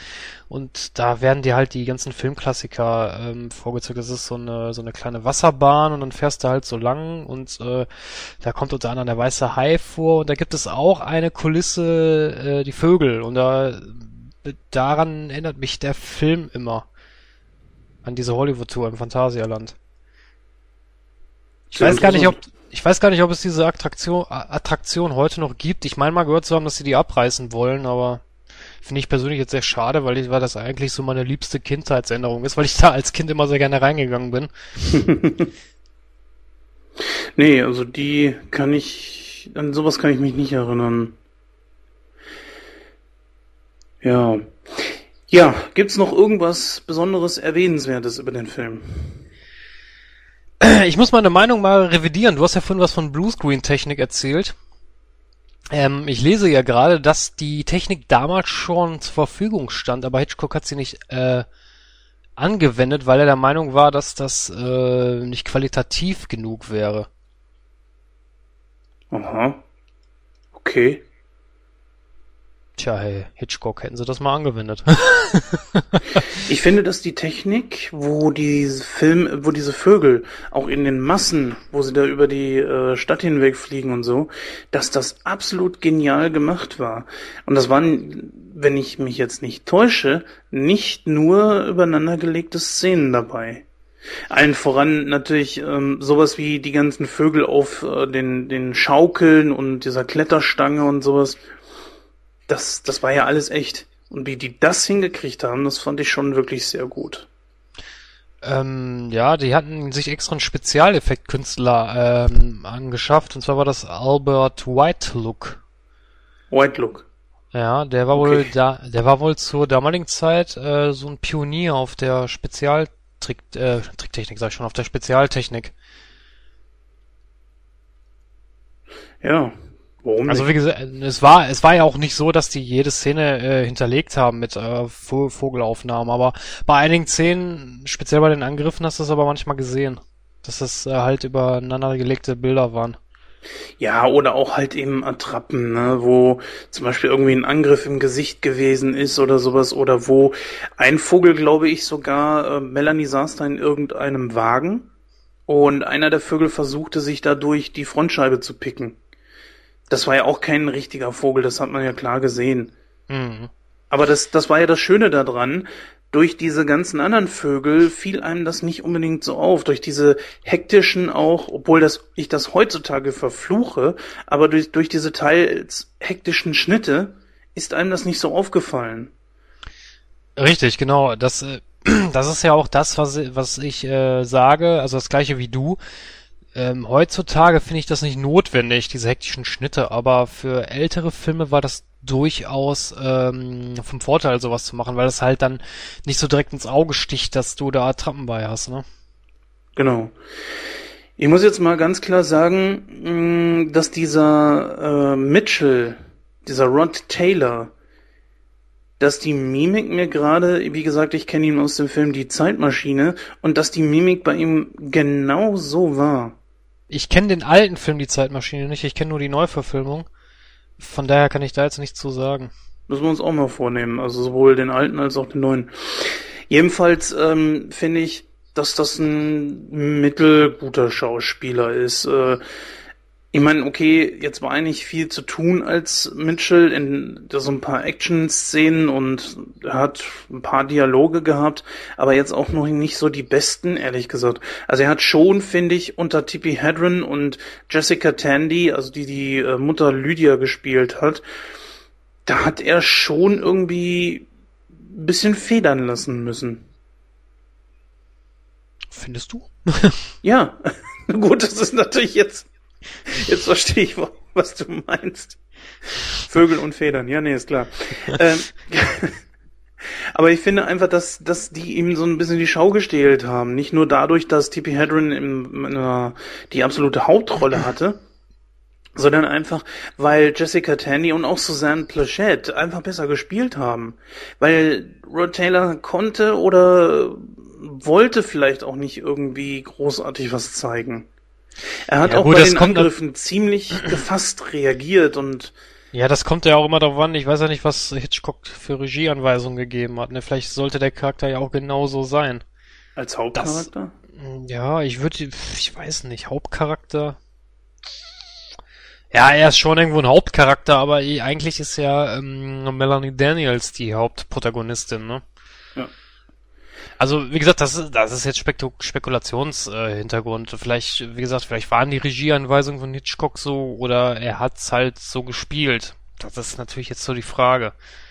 Und du merkst aber auch ganz klar wieder, dass in diesen Kleinstädten, dass die da schon sehr gläubig sind und, und mehr so auch ans Okkulte glauben und an Schicksal oder irgendwie sowas, sehr gottesfürchtig sind. Und da war ja eine, nee, ich glaube, das war nicht Mrs. Bundy, ich weiß es nicht genau. Eine davon war in diesem Diner, die dann auch tatsächlich direkt auf Melanie gezeigt hat und sie, sie haben das Unheil über uns gebracht, wegen ihnen greifen die Vögel an.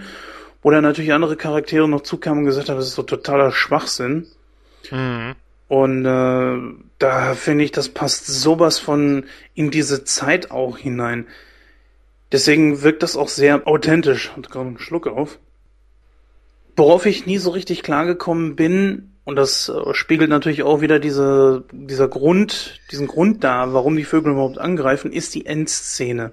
Und zwar ist es, dass ähm, Mitch einfach das Haus verlässt, ist zwar sehr vorsichtig mit den Vögeln, aber er kann ungehindert die Garage öffnen, er hört erstmal schön im Radio nach und fährt dann langsam das Auto vor und also ganz ungehindert. Es ist, glaube ich, nur mal kurz eine Krähe oder so, die nach ihm schnappt. Das war aber auch alles. Und dann holt er die Mädels da raus. Sie können ganz ungehindert ins Auto steigen und langsam von dann ziehen. Ja, aber das ist dann wieder dieser Interpretationspunkt, ne, den du angesprochen hattest, weil zu dem Zeitpunkt hatte ja die Mutter ihren Segen gegeben, ne? Wenn denn das damit, äh, also sie hatte Melanie ins Herz geschlossen, ja. Wenn man diese Theorie so nimmt, könnte man das dann tatsächlich so sehen, dass die Vögel jetzt auch keinen Grund mehr haben anzugreifen, weil der Hass einfach nicht mehr da ist. Genau.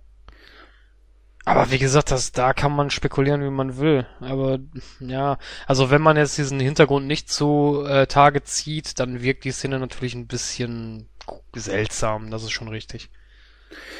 Ja gut, da kannst du natürlich sehr viel rein hin, hinein interpretieren. Zum einen, die Vögel hatten gewonnen. Sie hatten sich bereits schon im Haus verschanzt und konnten da nicht mehr weg. Die Vögel versuchten dann ja noch ins Haus einzudringen und versuchten sie definitiv zu verscheuchen. Und in dem Moment, wo Melanie, Mitch und äh, äh, ah, das ist, das ist auch ein interessanter Punkt, den du gerade ansprichst. Verscheuchen. Vielleicht, vielleicht haben die Vögel nicht mehr angegriffen, weil sie, weil die Menschen in dem, in Anführungsstrichen, die Flucht ergriffen haben. Ja, stimmt. Aus, aus dem Städtchen sind ja auch einige schon geflohen. Richtig, vielleicht wollten die, ich, es klingt jetzt ein bisschen bescheuert, wenn ich das so formuliere, aber vielleicht wollten die Vögel einfach nur die Stadt erobern. ja, warum nicht? warum nicht? Wäre auch ein Interpretationspunkt. Jetzt mal, jetzt muss ich dir mal eine Frage stellen. Bist du der Meinung, dass es klug von Hitchcock war, keine Erklärung in den Film einzubringen? Oder war das, das eher ein Fehler? Das finde ich einen genialen Schachzug, wenn der, wenn der, ähm, ich bin ein sehr großer, ich bin ein sehr großer David Lynch-Fan. Ich weiß nicht, ob du schon mal einen David Lynch-Film gesehen hast. Bestimmt irgendeinen werde ich mit Sicherheit mal gesehen haben. Blue Velvet zum Beispiel Nein. oder Lost Highway. Nein. Ja, schade. Solltest du dir mal angucken. Ähm, David Lynch ist auch so ein Regisseur. Was habe ich einen Frosch im Hals? David Lynch ist auch so ein Regisseur, der äh, macht ganz verworrene und ver, verschachtelte Filme. Ähm, lustige, lust, wahre Geschichte. Wir haben uns mal mit fünf Mann einen David Lynch-Film angeguckt und versucht, den zu interpret äh, den, de, da eine Interpretation zu finden. Äh, kannst du komplett vergessen, weil jeder eine andere Theorie aufstellt. Äh, das finde ich aber genial. Gerade das macht so einen Reiz aus, so einen Film von so einem Regisseur, die anzuschauen, der halt den Zuschauer mit seinen Gedanken alleine lässt. Das ist einfach grandios. Das kann auch nicht jeder. Ich bin zwiegespalten. Ähm, ich habe kein Problem damit, wenn ein Regisseur einen Film dreht und sagt, ich drehe den jetzt so, dass sich jeder seine eigenen Gedanken machen kann. Aber ich hätte gern in, was weiß ich, im Making-of oder sowas oder bei Wikipedia schon irgendwie gerne so ein kleines Häppchen, das zeigt, was er sich dabei irgendwie gedacht hat. Es, so dass ich mir vielleicht auch noch weiter in meine eigenen Gedanken machen kann, aber schon meine Gedanken in eine entsprechende Richtung gelenkt werden. Vielleicht nicht beim Film gucken, aber.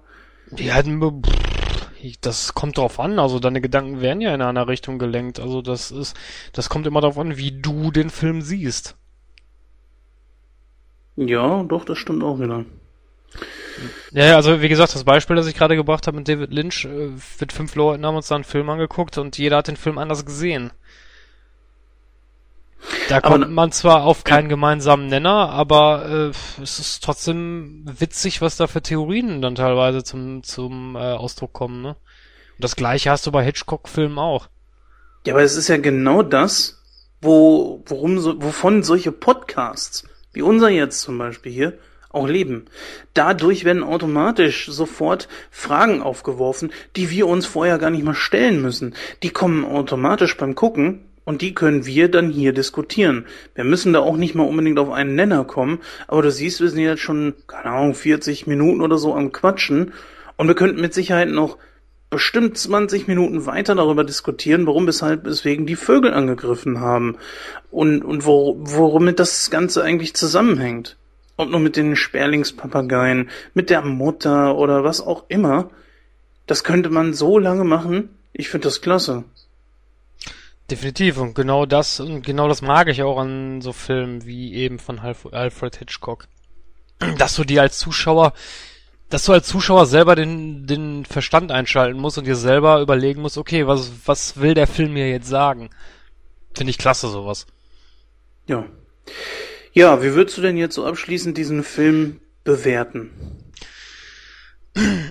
Ja, wie würde ich den Film bewerten? Ähm, die Vögel ist natürlich ein Klassiker, da muss man nicht drüber diskutieren. Das ist indiskutabel, da jetzt äh, irgendwas zu finden, wo man sagen könnte, ja, das passt nicht in die heutige Zeit oder wie auch immer. Das ist vollkommen wurscht. Das ist ein Klassiker. Das bleibt ein Klassiker und ich bin auch nach wie vor der Meinung, dass man so Klassiker in Ruhe lassen sollte und nicht nur verfilmen sollte, um mal nochmal auf Michael Bay rumzuhacken. Rumhacken. da gebe nein, ich also, recht. Also nein, äh, Alfred Hitchcock ist der Meister, er war der Meister und er würde es in meinen Augen auch immer bleiben. der Film ist machttechnisch für die damalige Zeit gut. Die Schauspieler liefern eine sehr, ne, ja, liefern eine gute bis sehr gute Leistung ab. Da kannst du auch nichts dran meckern. Die Schnitttechnik ist teilweise ein bisschen wild. Finde ich aber, wie wir das schon angesprochen haben, für die ähm, Thematik dienlich. Die Musik hat mir gefallen, die, ähm, dass der Film keine Erklärung liefert, das finde ich klasse. Sowas mag ich an Filmen. Ich würde dem Film etwa 85 bis 90 Prozent geben. Das ist heftig, ja. 85 bis 90. Ich kann mich größtenteils bei dir nur anschließen. Besonders als Kind äh, habe ich solche Filme wie Der Weiße Hai oder sowas, das habe ich immer gemocht. Wenn äh, irgendwelche Tiere plötzlich durchgetickt sind und der Film noch, noch gut gemacht war. Ich persönlich ähm, würde diesem Film jetzt 95 geben. 95. Na gut, es gibt keinen weiteren Teil. Ne? Ähm, ja, auch das stimmt ja nicht ganz, ne? Ja, ich weiß, worauf du anspielst, auf diesen unsäglichen zweiten Teil, der da irgendwann mal gekommen ist. Stimmt schon, es gibt einen zweiten Teil, für mich existiert er aber nicht. nee, ich blende sowas für mich aus, weil sowas, solche Filme sind einfach nicht dazu gemacht, einen zweiten Teil zu, zu drehen. Eigentlich. Ähm, aber gut, lassen wir das, brauchen wir nicht großartig drüber zu philosophieren. Dieser Film ist einfach super gemacht. Er hinterlässt einfach seine Spuren in der Filmgeschichte und man kommt kaum um ihn herum. Wie eigentlich um so viele Hitchcock-Filme und von daher würde ich sagen, dies hier ist einer seiner absoluten besten. Ich muss auch leider die Aussage treffen, dass ich ihn sogar einen Ticken besser finde als Psycho. Ähm, einfach weil Psycho natürlich für die damalige Zeit ziemlich extrem war und man sich heute darüber einfach nur kaputt lacht. Weißt du, das ist ähnlich so wie beim Exorzisten, wo die dann mit Schimpfwörtern um sich geschlagen haben in den 70ern und das dann auch als ziemlich extrem rüberkam. Heute ne, gehst ins Kino und lachst dich kaputt dabei. Und die Vögel hat nicht einen so hohen Verschleiß und von daher würde ich wirklich sagen, ist es so ein, so ein Evergreen Und ich finde 90 bis, ja sagen wir 90 bis 95 Prozent auf jeden Fall angucken.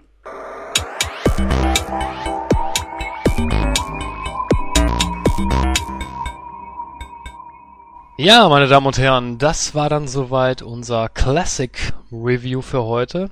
Dann kommen wir jetzt zu unserem Preview für die heutige Ausgabe und zwar ist das Transformers Ära des Untergangs. Ja, ganz kurz zur Handlung. Ähm, Transformers äh, Ära des Untergangs spielt vier Jahre nach der finalen Schlacht, die im vorherigen Film Transformers 3 in Chicago stattfand. Autobots und Decepticons, die für die Zerstörung verantwortlich gemacht werden, sind von der Erde verschwunden und für viele nur noch eine beängstigende Erinnerung. Auch Kate Jäger, spricht man das so aus? Jäger. Jäger. Kate Jäger, gespielt von Mark Wahlberg, ein Erfinder, der mit seiner Tochter zurückgezogen in Texas lebt, weiß nicht, dass einige Wissenschaftler noch immer mit allen Mitteln versuchen, das Geheimnis der Transformers zu ergründen und für das Militär nutzbar zu machen. Als er eines Tages einen alten Truck zu Aus, äh, zum, zu Ausschlachten auf, den, auf, auf seine Farm holt, erkennt er bald, dass dies einer der letzten verbliebenen Autobots ist. Gleichzeitig schwebt die ahnungslose Menschheit in großer Gefahr, denn eine Armada des Bösen ist auf dem Weg zur Erde mit einer neuen und noch gefährlichen Waffe, den Dinobots, Mischwesen aus Auto- und Dinosaurierroboter. Genau, das ist ein Text, den wir ebenfalls vom Moviepilot entliehen haben, wie eigentlich meistens. Dieser Film kam am 17.07. in die Kinos, läuft immer noch. Ähm, zur Zeit der äh, Ausgabe dieses Podcasts ungefähr also schon zwei Wochen. Ich konnte mir den Film vor geraumer Zeit angucken und bin relativ positiv aus diesem Film herausgegangen. Ähm, ich sage es auch gleich vorweg, ich werde auf bestimmte Art und Weise spoilern, und zwar Dinge, die man auch überall im Internet nachlesen kann. Äh, wer also jetzt nicht gespoilert werden möchte, sollte dann an dieser Stelle vorspulen. Vorspulen? Ja gut, es ist ja, ja für die, oder nicht? Für die, für die jüngeren Zuhörer unter uns, das haben wir früher bei Kassetten gemacht. Naja, aber wenn du das nächste, den nächsten, ist ja auch egal. Auf jeden Fall, ähm, ich meine, ich werde nicht extrem spoilern, aber bestimmte Punkte müssen einfach angesprochen werden, weil sie äh, Stärken und Schwächen des Films einfach beleuchten. Und die kann man dann nicht einfach rausnehmen. Anbei, naja, Transformers ist jetzt auch kein Film, wo, wenn man irgendwas weiß, dann die Handlung komplett versaut wird. Ähm, also zum einen, die Transformers sind äh, ja auf der Flucht. Sie verstecken sich überall.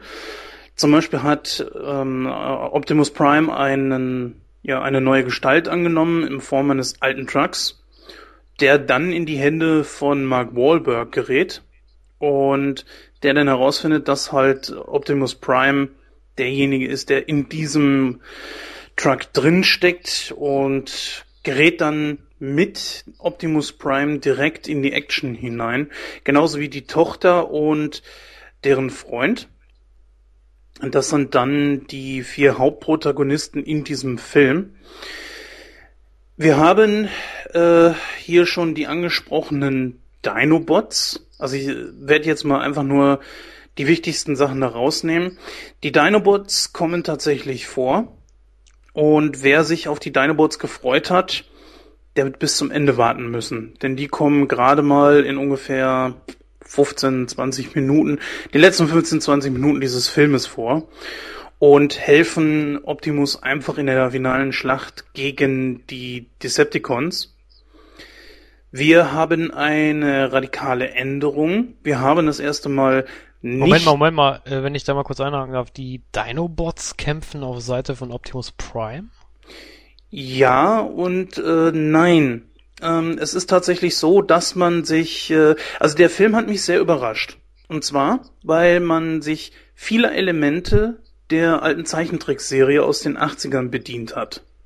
Aber auf die ganz eigene Interpretation. Das heißt also, Michael Bay hat standardmäßig, wie er es in den anderen Filmen auch gemacht hat, seine eigene Interpretation davon gebracht und das wirklich extrem umgeändert.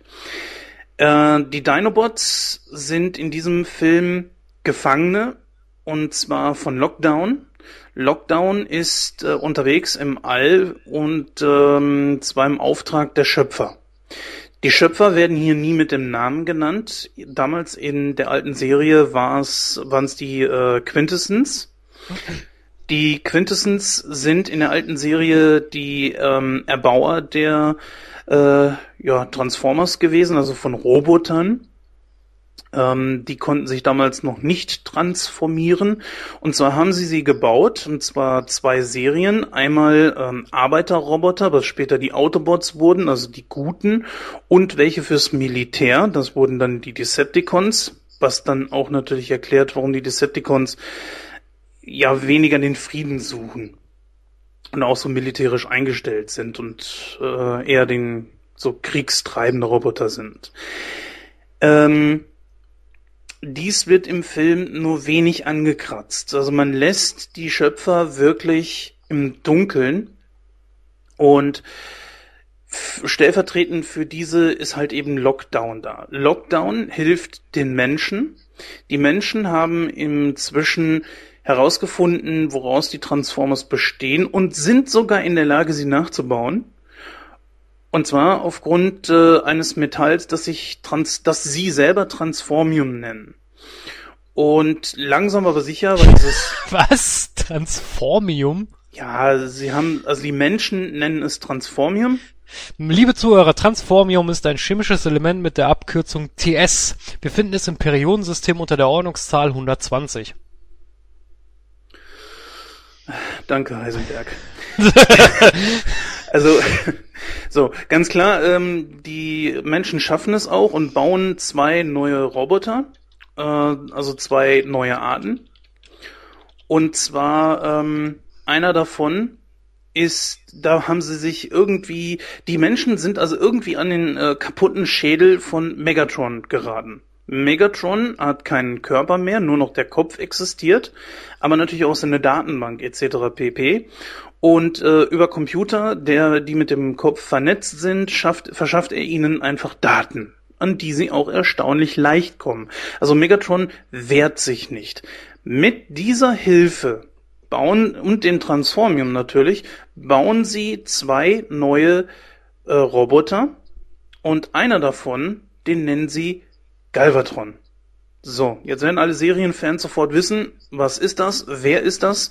Damals in der alten Serie wurde von dem großen Unicron, darauf werde ich jetzt mal nicht eingehen, weil es eine extrem lange Geschichte ist, wurde ähm, Megatron umgestaltet zu Galvatron, einem etwas gefährlicheren Anführer. Also Galvatron ist eigentlich Megatron. Das wird hier äh, beibehalten, denn ähm, Megatron hat eigentlich die Menschen getäuscht. Er hat ihnen nur geholfen, damit sie ihm einen neuen Körper bauen. Und somit entsteht also Galvatron. Galvatron wird auch nur einmal eingesetzt und erwacht dann zu eigenem Bewusstsein und Leben, weil halt eben Megatron da drin steckt. So. Dann haben sie äh, noch einen anderen Transformer gebaut, der auf, auf ähm, ich glaube, ja, auf Bumblebee äh, ähm, basiert. Und also die Menschen brauchen auch immer eine Vorlage und ähm, haben auch eine ganze Armee noch gebaut. Und diese befehligt dann irgendwann Galvatron.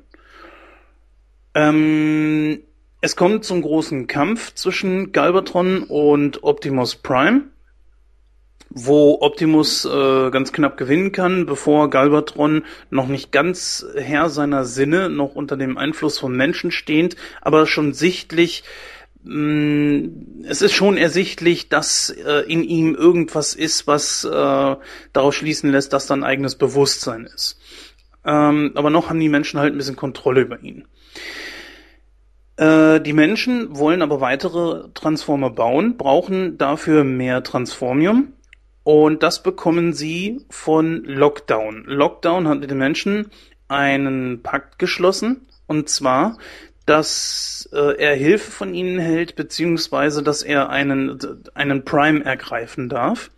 Und davon bekommen sie von ihm die sogenannte Saat. Das ist so eine Art Bombe, die dort, wo sie explodiert, und zwar wirklich atombombenartig, also die macht wirklich im Umkreis von so und so vielen Kilometern alles kaputt und lässt dort Transformion entstehen. Das wissen die Menschen aber nicht.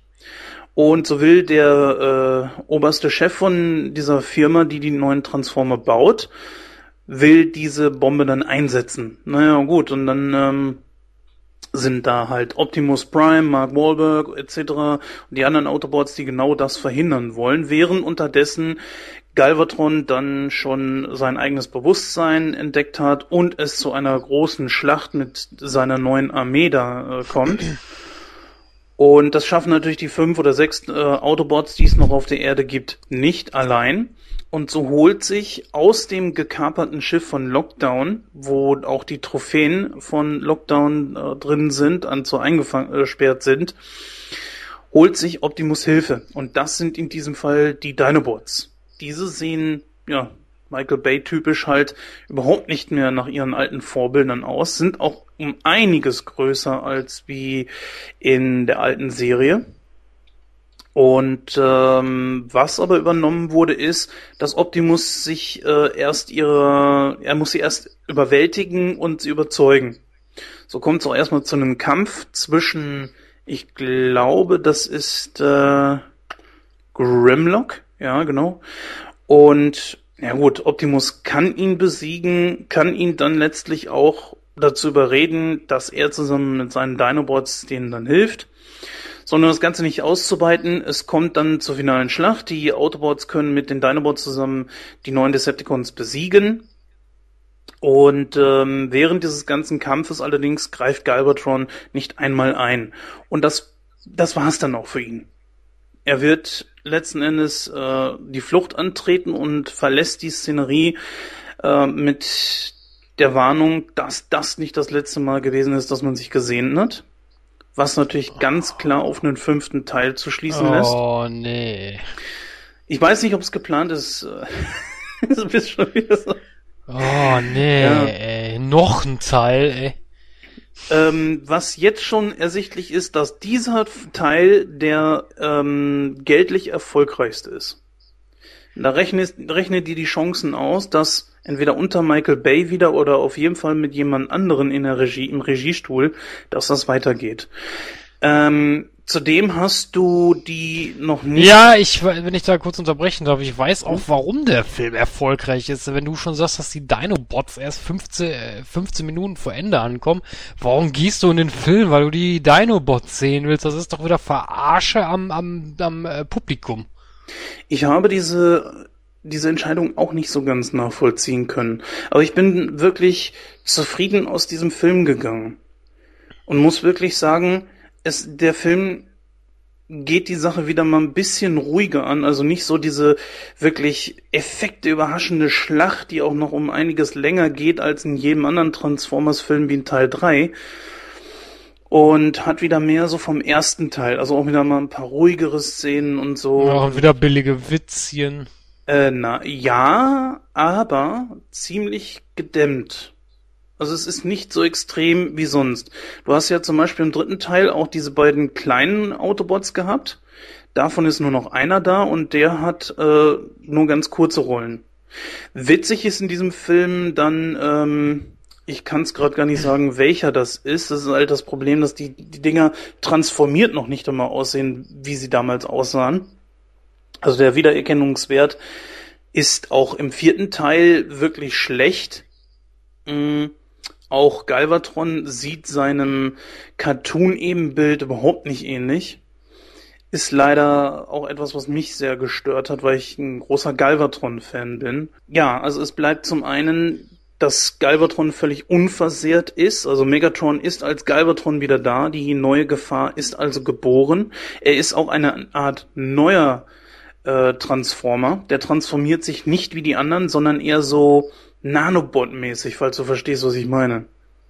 Ja, ich weiß, was du meinst, aber ah, ja gut, vorteilhaft ist es ja wenigstens, dass Shia LaBeouf nicht mehr dabei ist.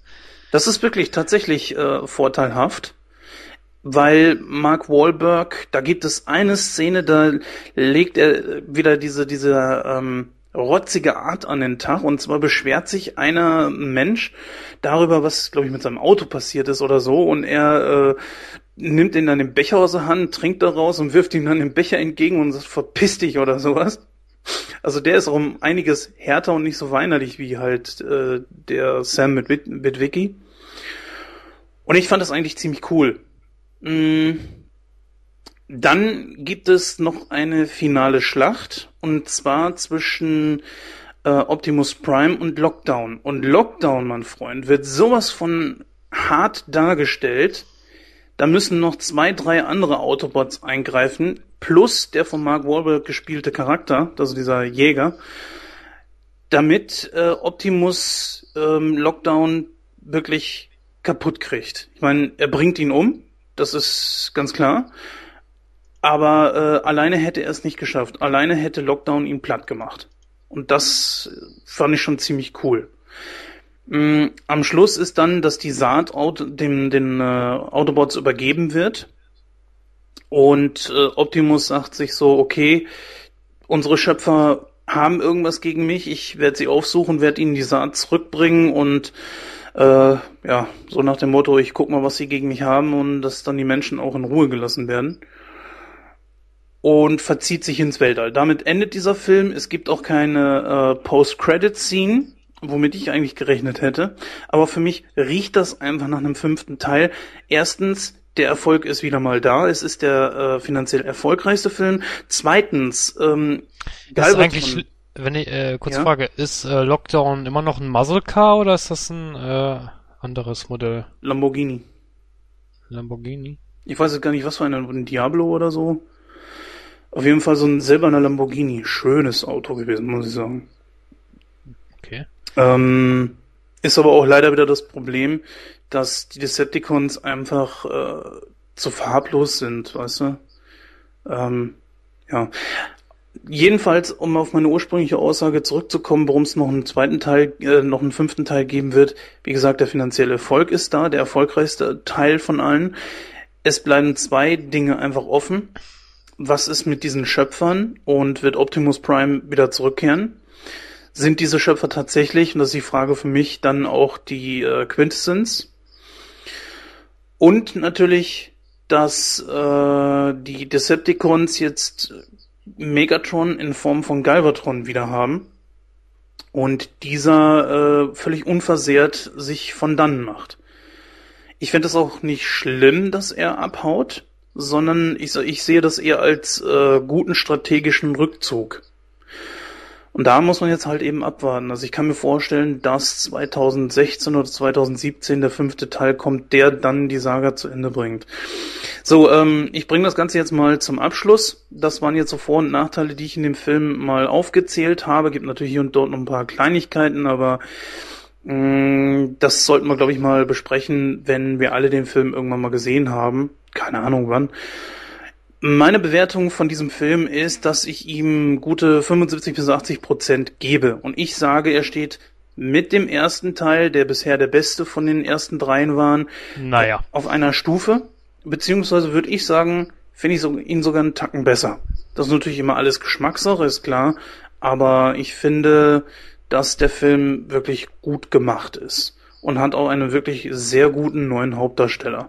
Dass Mark Wahlberg sich gut entwickelt hat, ich glaube, das kann man sich, das kann man nicht bestreiten. Ich fand bisher keinen Transformers-Film gut, also von daher, ich weiß nicht, ob der mir gefallen wird. Ich, wenn ich den irgendwo mal sehe oder günstig krieg, schaue ich mir vielleicht mal an, aber viel versprechen tue ich mir davon eigentlich nicht. Naja, du, ich habe Transformers 1 bis 3 auf Blu-ray. Ähm, ich werde mir den vierten Teil auf jeden Fall holen. Wie gesagt, ich finde ihn gut. Und ich kann dir gerne ähm, den dann noch rüberschicken, wenn ich ihn habe. Du kannst ja Blu-ray gucken, oder? Nein, Jens, ich habe nur eine große Blu-ray-Sammlung. Ja gut, ähm, ich kann ja nicht alles wissen. Aber ich kann dir den gerne dann mal rüberschicken, wenn er dann ist. So viel dann zu Transformers 4, Ära des Untergangs. Dann kommen wir jetzt zu einem erfreulicheren Thema. Und zwar haben der Jens und der Pinny ein Interview geführt mit der Synchronschauspielerin Yvonne Greizke. Eine sehr sympathische Frau, wie ich finde. Und in das Interview hören wir dann jetzt mal rein. Viel Spaß. Äh, ja, herzlich willkommen beim Interview mit der zauberhaften Yvonne Greizke. Ähm, bekannt durch, also jüngst bekannt durch ihre Rolle als Anna in Die Eiskönigin, völlig unverfroren, was ein völlig bescheuerter Titel ist, wie ich finde. Deswegen nenne ich es konsequent Frozen.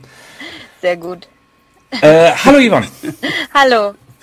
Hallo. Ähm, Ich stelle jetzt einfach mal die Frage, Synchronsprecherin, das wurdest du wahrscheinlich noch nie gefragt, wie bist denn du zum Synchronsprechen gekommen?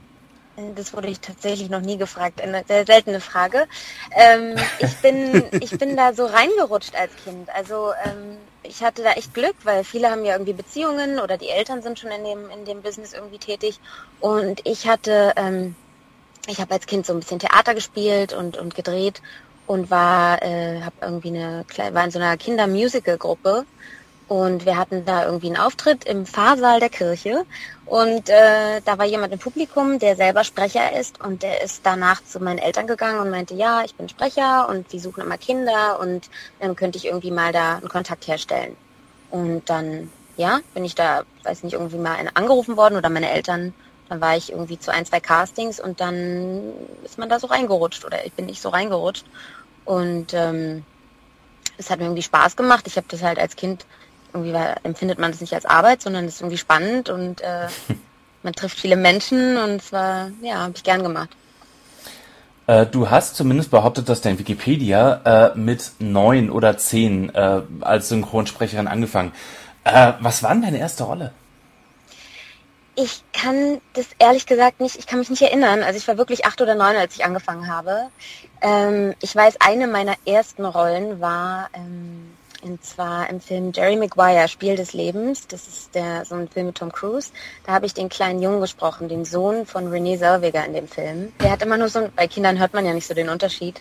Mhm. Der hat immer nur so ein paar Sätze irgendwie und der ist ganz süß und ähm, ja, daran erinnere ich mich auf jeden Fall noch. Das, das war so einer meiner ersten äh, großen Kinofilme. So, ja. Ist das eigentlich Standard, dass man äh, bei solchen Geschichten dann eher Frauen nimmt? Das hat man ja zum Beispiel bei Bart Simpson auch gemacht ich glaube, Standard ist es jetzt nicht, aber gerade bei Kindern oder auch bei, bei so ähm, Trickfilmgeschichten ähm, kann man ja viel, also bei, bei Trickfilmen kann man ja viel chargieren mit der Stimme und bei Kindern hört man den Unterschied nicht und da casten die dann einfach drauf und wer, welches Kind da irgendwie am fittesten ist oder wo sie sagen, ach, das passt uns am besten, dann nehmen sie halt das Kind und ich glaube, dann ist es egal. Äh, apropos Standard, du bist ja die Standardstimme von Hilary Duff geworden. Wie kam es dazu? Also äh, Hilary Duff als Lizzie McGuire auch unter Disney?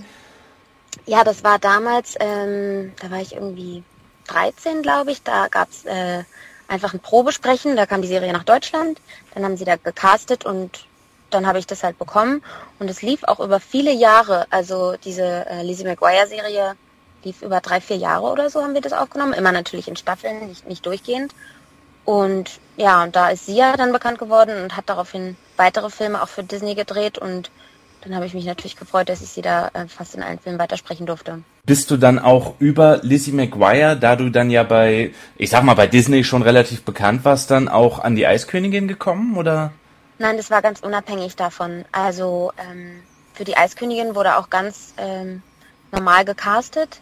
Und ähm, das hat das eine, also weil das jetzt unbedingt Disney war, hat das mit dem mit Lizzie McGuire eigentlich gar nichts zu tun. Ähm, das sind ganz separate Dinge. Aber da mhm. war halt auch ein Probesprechen, wo halt ein paar Mädels drauf gesprochen haben und es war ganz lustig, weil ich bin da hingegangen und ich wusste überhaupt nicht, worum es geht. Das war noch sehr lange, bevor wir wirklich dann den Film aufgenommen haben und es waren so, ah, so. so Rohzeichnungen noch. Mhm. Und ähm, ich habe da gerade, ich habe da studiert und war gerade total mit dem Kopf irgendwo ganz woanders und bin da zwischen Tür und Angel zu diesem Probesprechen gegangen, ohne die leiseste Ahnung zu haben, was das überhaupt ist.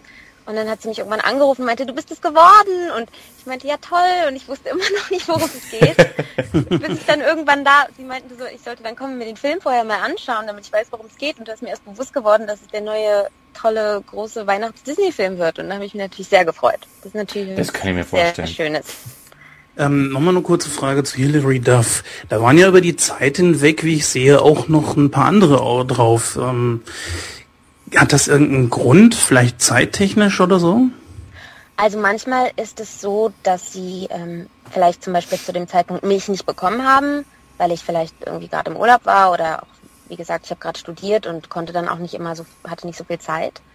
Ähm, oder wenn der Film dann in München aufgenommen wird und das Budget ist dann nicht so hoch, dass sie jetzt unbedingt jemanden nach Berlin, von Berlin aus einfliegen möchten, dann, ähm, ich lebe ja in Berlin, dann ähm, sagen sie halt irgendwie, kann es auch sein, dass sie sagen, also das hatte ich zum Beispiel mal, da wollten sie eigentlich, dass ich das spreche und nach München komme und dann im Nachhinein meinten sie, nee, mh, die wollen jetzt, müssen jetzt doch ein bisschen sparen und dann haben sie halt jemand aus München genommen. Das ist dann natürlich immer ein bisschen schade, aber ja, passiert. Yvonne, ich bin so ein kleiner Synchronfan und ich versuche auch immer die Stimmen irgendwie zuzuordnen. Ich meine, dass ich deine Stimme auch schon mal in Tour and a Half Man bei Hilary Duff gesehen, gehört habe.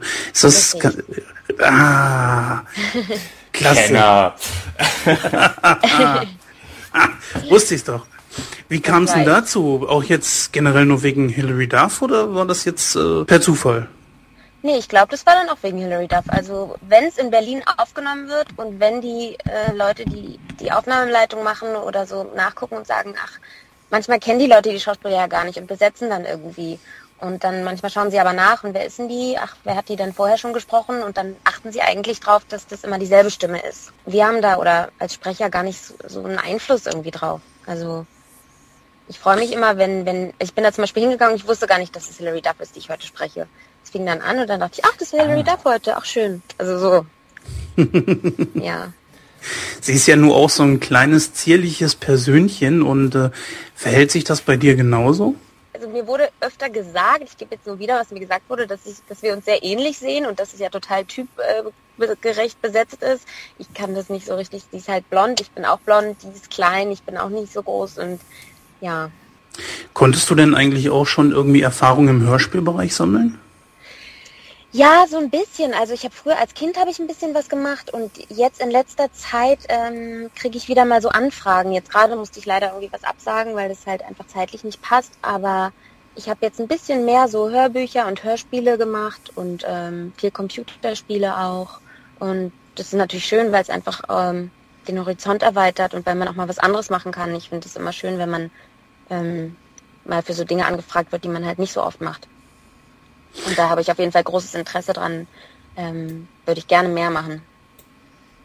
Du bist ja jetzt aus einer Generation, die, glaube ich, mit diesem Xen auch aufgewachsen ist. Also du stellst es eigentlich gar nicht mehr so in Frage, denke ich. Da gibt es natürlich eine andere Generation, die noch damit aufgewachsen ist äh, und auch so reingewachsen ist, dass man sich gegenüber sitzt und dass man die Lippenbewegungen des anderen sieht und so weiter und die das auch heute heutzutage noch vermissen. Ich weiß nicht, konntest du vielleicht äh, irgendwie auch schon mal so ein, so ein bisschen Erfahrung damit sammeln, wie es ist, wenn es nicht geixt wird? Ja, also als ich äh, angefangen habe zu sprechen, war, war das noch nicht so. Also ich habe viel mit anderen zusammengesprochen. Gerade Ach, doch auch, noch? Ähm, ja, ja, gerade auch ja. als Kinder, wir wurden immer irgendwie zusammenbestellt.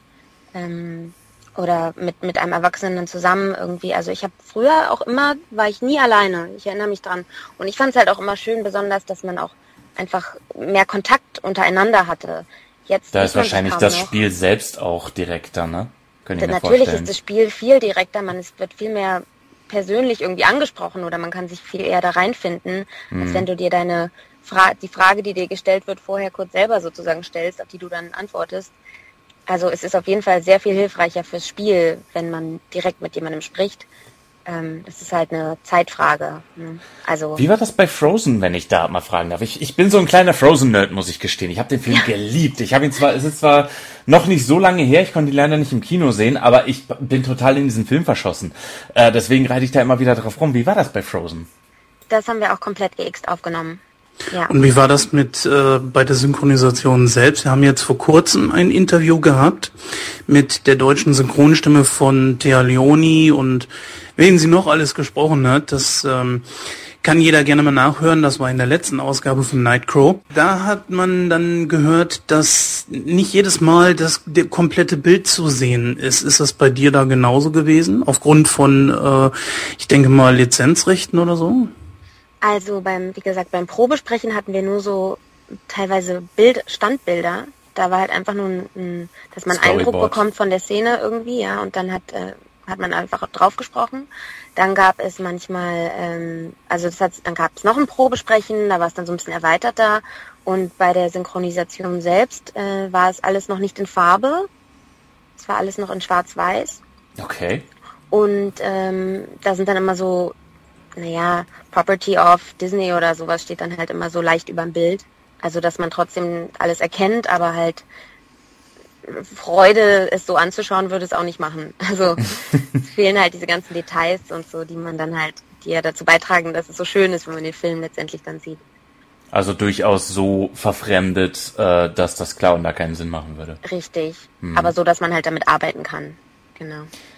Äh, wie ist das? Wenn du nicht gerade für Hilary Duff sprichst, äh, bist du ja in den unterschiedlichsten Sachen zu finden. Du bist sowohl bei äh, realen Menschen zu finden, du bist im 3D-Bereich zu finden, also Lorax, Eiskönigin, und du bist auch im Zeichentrickbereich zu finden, Yu-Gi-Oh!, ähm, Avatar, Wings Club. Äh, was gefällt dir da besser? Also was machst du da lieber? Ich ähm, finde, wie gesagt, was ich vorhin auch schon meinte, ich habe es gern abwechslungsreich. Also es ist, ich finde es total toll, wenn man verschiedene Dinge sprechen kann. Also wenn ich sehr lange nur Anime-Sachen mache, dann freue ich mich, wenn ich mal wieder was Reales machen kann. Und wenn man sehr lange irgendwie ähm, so eine reale Serie gemacht hat, dann freut man sich auch immer wieder, wenn man was ein bisschen Verrückteres machen kann. Oder mhm. ähm, weiß ich nicht, manche Dinge fallen einem viel leichter als andere und ähm, ja, also am, am schönsten ist natürlich, wenn man was spricht, was man selber auch toll findet. Also was man sich das privat jetzt meine gerne nächste Frage. Würde. Das wäre jetzt meine nächste Frage gewesen. Guckst du dir die Filme an, die du selber sprichst? Oder die Serien? Nicht alle, muss ich ganz ehrlich sagen. Okay. Also am Anfang zum Beispiel, ich habe ja bei The Vampire Diaries habe ich äh, spreche ich auch mit und da habe ich mhm. ähm, anfangs immer geguckt die Serie und irgendwann habe ich aufgehört und dann bin ich auch nicht mehr reingekommen. Und dann habe ich halt immer beim Sprechen gefragt, was ist denn da jetzt passiert und warum ist der denn jetzt tot und warum lebt er wieder und was ist hier? Und dann mussten sie mich mal kurz briefen, was da jetzt wieder passiert ist. Aber es hilft natürlich auch, wenn man so ein, so ein bisschen Ahnung davon hat. Also zum Beispiel Girls, ich weiß nicht, ob ihr die Serie kennt. Ehrlich gesagt, nein. Die, die, das, das ist eine, die habe ich sehr gerne gemacht und die habe ich mir auch jede einzelne Folge angeguckt immer. Ähm, ja, das macht man natürlich am liebsten. Dinge, die man mhm auch privat sich gern anschauen würde. Und äh, im Bereich Filme, äh, unabhängig von deinem Sprecherjob, was guckst du da gerne? Ähm, je nach, also ich muss ganz ehrlich sagen, ich habe keinen Fernseher. Das finde ich erfrischend, das finde ich gut. Find ich ich schaue keinen Fern ähm, und wenn ich dann mal was schauen will, dann hole ich mir eine DVD oder gucke mir das im Internet irgendwie an. Und ähm, also ich habe jetzt zum Beispiel Breaking Bad habe ich gerade gesuchtet mhm. durchgesuchtet. Ähm, und ähm, an Filmen, also je nach Stimmungslage. Also ich gucke mal gerne eine kitschige romantische Mädchenkomödie, wenn ich irgendwie abends im Bett liege, aber äh, mit meinem Freund, wer will zum Beispiel irgendwelche Action ähm, Thriller-Sachen gucken und da kann ich mich dann auch für begeistern. Also habe ich jetzt keine spezielle Vorliebe. Okay. Ja, wie ist das denn eigentlich, äh, wenn dich irgendjemand auf der Straße erkennt oder so schon mal passiert? nee, das ist noch nie passiert. Also jetzt neulich wurde das erste Mal, äh, hat mich ein Mädchen gefragt, mit der, die war so, ich habe mich mit jemandem unterhalten und die stand die ganze Zeit daneben und die hat mich dann irgendwann gefragt, sag mal, bist du die äh, Anna aus Eiskönigin? ich war ganz irritiert, weil das hat mich noch nie jemand an meiner Stimme erkannt. Und ich so, ja, und dann sie, war sie total begeistert und ich, es war mega, also ich wusste gar nicht, wie ich da, also ich habe mich dann gefreut, aber irgendwie war es auch total merkwürdig, weil ja, es mir noch nie passiert vorher. Äh, wie ist das bei äh, Frozen? Äh, da ist es ja so, dass für Annas Gesang eine andere Sängerin benutzt wurde. Äh, könntest du dir vorstellen, in den Gesang auch reinzugehen oder ist das überhaupt nichts für dich? Ich habe gerade ähm, mein Diplom gemacht vor zwei Wochen in ähm, Musical. Glückwunsch. Oh, cool. Also ich habe Musical studiert und ich bin jetzt gerade fertig und dementsprechend habe ich jetzt auch vier Jahre Gesang studiert und dementsprechend war ich natürlich sehr traurig, dass ich nicht auch die Anna gesungen habe, beziehungsweise gar nicht dafür gecastet wurde, weil das äh, komplett getrennt voneinander gemacht wird. Also die haben komplett getrennt die Sprecher und die Sänger gecastet und ich wurde gar Aha. nicht damit einbezogen. Ähm, die haben halt einfach Sänger genommen dafür, die sie irgendwie schon kennen und ähm, die schon Disney gemacht haben, auch zum Teil. Und ähm, ja, das fand ich ein bisschen schade. Hattest du denn schon mal Gelegenheit, so etwas zu machen? Ich meine, ich stelle mir das sehr schwierig vor. Ich habe mir vor geraumer Zeit nochmal Mary Poppins angeguckt und habe mich dann über den Film informiert und da war es genauso, dass eine andere Sprecherin, äh, beziehungsweise dass die Sprecherin nicht gesungen hat, sondern extra eine professionelle Sängerin engagiert wurde. Hattest du da selber schon mal die Gelegenheit, das zu machen? Ja, also ich habe viel jetzt in letzter Zeit, weil sich das jetzt so langsam auch im Synchronbereich rumspricht, dass ich halt auch singe oder weil ich das auch jetzt langsam mal irgendwie verbreiten muss. So Leute übrigens, ich kann auch singen. ähm, dass, äh, weil die mich halt einfach als, als Sprecherin so lange kennen und das so in den Köpfen irgendwie verschiedene Sachen, Dinge sind. Jetzt habe ich also in einer Firma hat sich besonders irgendwie, die wissen das jetzt und die bestellen mich halt immer wieder für so, weiß ich nicht, Titelsongs von irgendwelchen Manga-Sachen habe ich jetzt gemacht oder ich habe viel für Barbie gesungen. Es gibt ja auch so Barbie-Filme und so. Mhm. Es gibt jetzt bald eine Barbie, die man kaufen kann, die singt dann mit meiner Stimme. das, Ach, das, das, ist cool. Ja. ja. das war natürlich cool. Ja, also doch, ein paar Sachen habe ich jetzt äh, schon eingesungen das macht mir auch total Spaß. Also ich stelle mir das ehrlich gesagt sehr schwierig vor, dass man einen übersetzten Text direkt auf die äh, Lippen einer anderen Person singen muss. Ich meine, sprechen ist ja schon nicht gerade einfach, aber singen würde ich mir halt nicht zutrauen.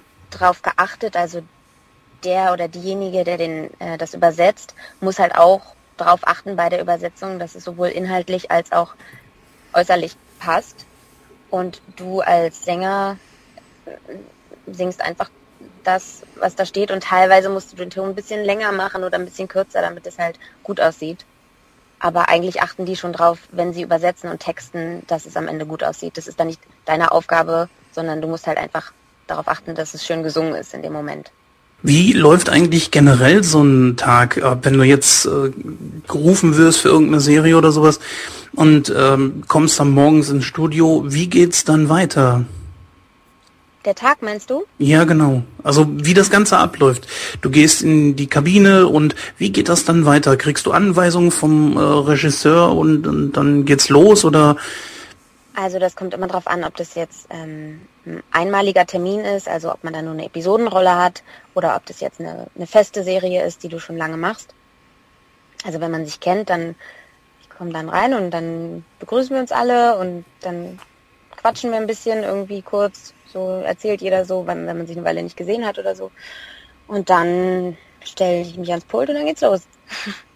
dann meistens äh, entweder ich weiß, was gerade passiert ist irgendwie, weil wir da weitermachen, wo wir letztes Mal aufgehört haben. Und wenn ich nicht weiß, was da gerade los ist, dann erzählt der Regisseur mir, okay, du bist jetzt in der und der Szene und das und das ist passiert. Oder, oder wenn ich selber nicht durchblicke, frage ich halt, wie gesagt, wie bei Vampire Diaries, stehe ich jedes Mal da und denke, was? was? was? Warum? Was ist da jetzt schon wieder los? Ähm, ja, und dann ähm, spricht man da seine Takes. Und je nachdem, ähm, manchmal ist man den ganzen Tag da, mit einer Mittagspause dazwischen. Manchmal hat man mehrere Termine an einem Tag. Da fährt man dann auch von Studio zu Studio. Ähm, ja, kann, kann ganz verschieden sein. Also so einen richtigen normalen Alltag in Anführungsstrichen habe ich gar nicht. Also es ist wirklich jeden Tag anders. Wenn du dann eine Anfrage bekommst, kriegst du dann auch äh, schon irgendwie grob das Skript rein, dass du dich darauf vorbereiten kannst? Oder Nein, kommst du dahin und wirst dann praktisch vor feste Tatsachen gestellt? Richtig, letzteres. Okay. Also bei so Kinofilmen ähm, ist, schicken sie dir den meistens zu oder man kommt in die Firma und guckt sich den vorher an, dass man halt wirklich den, ähm, ja, den Werdegang der Rolle sieht und weiß, was da los ist, weil man ja auch nicht immer vorne anfängt. Wenn man Film synchronisiert, kann halt sein, dass man irgendwo mhm. in der mhm. Mitte anfängt oder hinten und dann ist es natürlich hilfreich, wenn man weiß, was jetzt genau vorher passiert ist. Ähm, ja, aber normalerweise, wie gesagt, bei so kleinen Rollen oder einmaligen kurzen Sachen, dann muss man in dem Moment sich dann darauf einstellen, was jetzt kommt. Würdest du denn sagen, dass jetzt eher Berlin oder eher Hamburg jetzt so die Synchronhauptstadt ist? Ich glaube, von dem, was ich jetzt so einfach nur höre um mich herum, dass, dass sich gerade ziemlich auf Berlin konzentriert. Also soweit ich weiß, ähm, sind viele gerade hergezogen aus Hamburg und aus München, dass sich das gerade hier so ein bisschen konzentriert. Gibt das irgendwie einen besonderen Grund oder ist, hat sich das einfach so eingebürgert? Das kann ich dir nicht sagen. Ich glaube, Berlin ähm, rockt einfach. Berlin ist einfach gerade so gehypt irgendwie und irgendwie wollen ja sowieso gerade alle nach Berlin ziehen und äh, vielleicht ist es der Synchronbranche dann genauso. Ich, ich weiß es ehrlich gesagt nicht. Gibt es denn Sachen, wo du dir denkst, oh mein Gott, sowas würde ich nie machen? Also irgendwelche Serien oder Filme? Also gibt es was, das du definitiv nie sprechen würden, wollen würdest? Nee, eigentlich nicht. Also was ich nicht so gerne mehr mache, ist so Horrorschreifilme, wo man einfach die ganze Zeit schreien muss und kreischen muss, weil das einfach so auf die Stimme geht. Mhm. Und dann, ähm, ja, das, das mache ich nicht so gerne. Also wenn dann natürlich immer ab und zu sowas, aber wenn man halt, es gibt ja so Filme, wo die komplett durchkreischen, äh, sowas mache ich einfach nicht so gerne, weil das merkt man dann schon irgendwie noch mhm. zwei Tage danach. Ich habe jetzt gelesen, du bist ähm, Synchronsprecherin, aber wohl keine Schauspielerin. Ist das richtig? Also ich habe ein Jahr Schauspiel studiert in New York und dann habe ich jetzt vier Jahre, wie gesagt, an der Universität der Künste Musical studiert, was ja Gesang, Tanz und Schauspiel beinhaltet. Dementsprechend würde ich mich ähm, schon. Wo hast du das gelesen? Wikipedia. Ach so, du, ich weiß nicht, wer diesen Wikipedia-Eintrag formuliert hat. Ich nicht. ähm, ich muss den vielleicht auch einfach mal irgendwie umschreiben.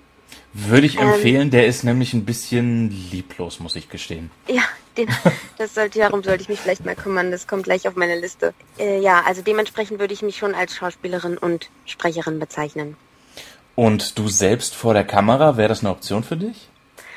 Ja, auf jeden Fall. Also ich habe, wie gesagt, als Kind ein bisschen gedreht und ähm, es hat sich ja dann aber alles ein bisschen auf Synchron erstmal konzentriert und ich habe ja dann auch erstmal Schule gemacht und so.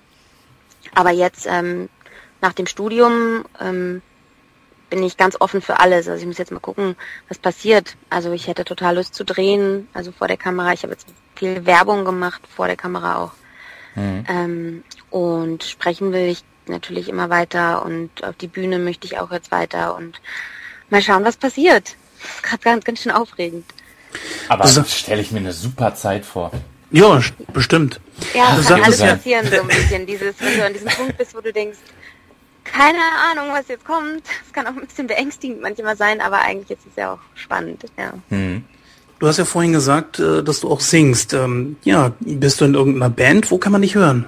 Wo kann man dich ja. auch vielleicht sogar sehen? Also, ähm, ich habe jetzt oft äh, viel in der Neuköllner Oper in Berlin gespielt.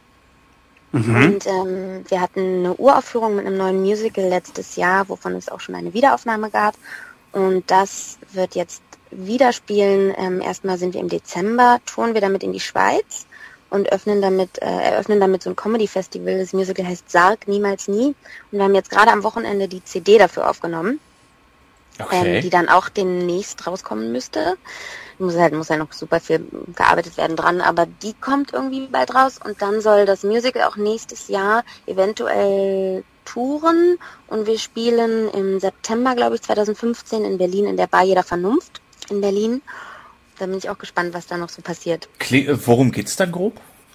Ähm, es geht um ein ähm, Bestattungsunternehmen, was ähm, vor dem Scheiterhaufen sozusagen steht. Also es ist pleite gegangen, der Vater ist gerade verstorben und es ist ein rein Personenstück. Der eine, der eine Sohn David, der da arbeitet in dem Institut und es übernommen hat. Ähm, ich bin Dagmar, die polnische Haushaltshilfe und das Herz dieses ganzen ähm, Unternehmens. Und dann kommt auf einmal der Bruder aus Indien zurück und möchte sein, sein Erbteil haben. Und es gibt halt kein Erbe, sondern nur Schulden. Und sie überlegen dann, wie sie das wieder aufbauen können. Und sie rauchen immer nach jeder Beerdigung ein Joint, damit sie das alles ein bisschen verarbeiten können. Okay. Und ähm, aus Versehen, weil der Bruder aus Indien ähm, ein bisschen missbaut, rauchen sie die Asche eines Verstorbenen und ähm, bemerken, dass es die wahnsinns verrückteste Droge ist, die sie jemals äh, sich hätten vorstellen können und kommen dann auf die glorreiche Idee, das zu verticken, um das Unternehmen des Vaters zu retten. Und dann gibt es natürlich viele große und kleine Probleme, die so auftauchen dabei. Sagtest du nicht, du wolltest keine Horrorschocker mehr machen? Nein, es ist eine sehr äh, schwarze, schwarze Komödie, würde ich sagen. Ja. Aber klingt auf jeden Fall herrlich absurd. Ja, ich sag euch gerne Bescheid, wenn wir, wenn wir wieder spielen. Also, ja, sehr gerne. Macht echt Spaß, ja. Bin etwas von den Socken, also das ist ja echt. ist das makaber. Oh. Wie sieht's denn eigentlich aus mit sowas wie Prima Vista? Wäre das was für dich? Entschuldige, ja. was ist Prima Vista? Oh mein ich oute Gott. mich jetzt hier gerade als unfähig und inkompetent, aber hilf mir auf die Sprünge. Also Prima Vista ist im Grunde genommen, da sitzen vorne zwei äh, Synchronsprecher, in diesem Fall zum Beispiel Oliver Rohrbeck und äh, Detlef Bierstedt. Und denen gibst du was in die Hand. Was weiß ich, die Anleitung deines Toasters oder die neueste Fernsehzeitung, irgendwas, und die lesen das vor. Du meinst also so eine Art improvisiertes Stand-up-Hörspiel? Ja, so könnte man das, Okay. könnte man das sehen, genau. Alles klar. Finde ich total cool, hätte ich total Lust drauf auf sowas. Also ich war neulich das erste Mal bei diesem Live-Hörspiel von Oliver Rohrbeck. Ähm, und der Liv Bierstedt war, glaube ich, auch dabei. Und ich fand das, ich fand es so toll. Ich habe mir das vorher noch nie angeguckt irgendwie und dann bin ich da irgendwie mehr oder weniger zufällig. Da meinte irgendwann kommst du mit und ich bin mitgegangen. Und ich fand es so toll. Und ich bin gleich hingegangen und meinte, wenn ihr mal jemanden braucht, ich, ich äh, Junge, Junge, ich da auch gerne mal. Also das fand, das, das fand ich super.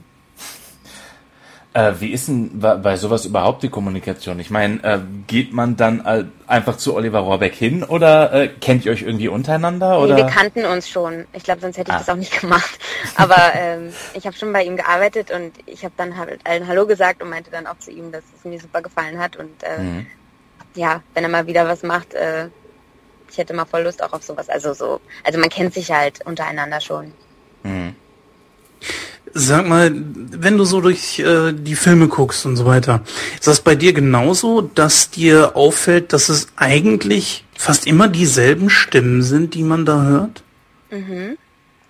Also bei mir ist es so, dass ich irgendwann mal mir gedacht habe, okay, wo bleibt der Nachwuchs? Wann kommen neue Leute dazu? Also ist da irgendwie in Berlin oder Hamburg irgendwie so ein, so ein so eine Antipathie gegen Nachwuchs, beziehungsweise vielleicht kommt auch keiner nach, äh, oder bin ich da falsch im Bilde? Also ich als Sprecher habe schon das Gefühl, dass hier und da immer mal neue Leute irgendwie auftauchen und dass die auch besetzt werden. Aber natürlich mh, als ja, wenn die halt was machen, dann verlassen sie sich, glaube ich, auf Leute, die sie kennen und wo sie wissen, die, die können das, die sind schnell. Ähm, dann ja, greifen sie, glaube ich, einfach eher auf die Leute zurück, die sie kennen.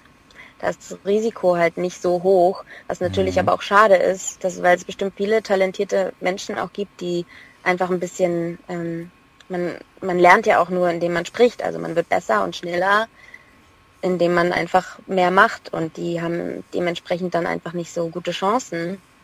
Das ist wie so ein Teufelskreis, weil sie, äh, ne?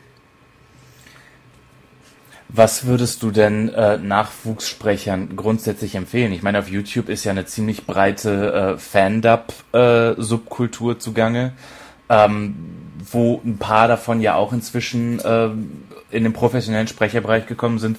Würdest du sowas empfehlen? Würdest du ähm, von sowas abraten? Was würdest du Nachwuchssprechern empfehlen? Ähm, ich weiß gar nicht, was das ist, also was du gerade erzählt hast. Äh, Fandub, das ist einfach, dass sich Leute einen Ausschnitt aus einem Film, einer Serie oder sonst was äh, schnappen und den praktisch nachsynchronisieren. Ach so, und das dann posten. Genau. Ah, okay.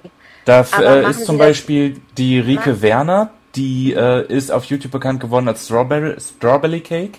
Äh, die spricht jetzt im Manga- und Anime-Bereich und auch im Videospielbereich äh, viel.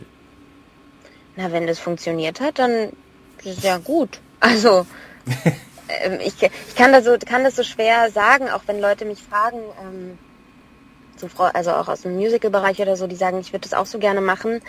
Was mache ich denn? Wie gehe ich denn da am besten vor?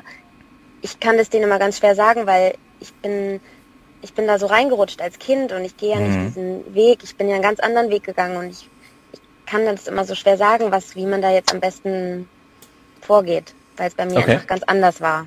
Ja. Würdest du denn sagen, dass man generell Schauspiel und Synchron nicht trennen kann? Ich meine, es gibt ja auch Beruf des Bäckers und Konditors. Artverwandt, aber trotzdem muss man je separat eine Ausbildung dazu machen, hat also nichts miteinander zu tun. Kann man das in diesem Fall genauso sehen oder ist es untrennbar?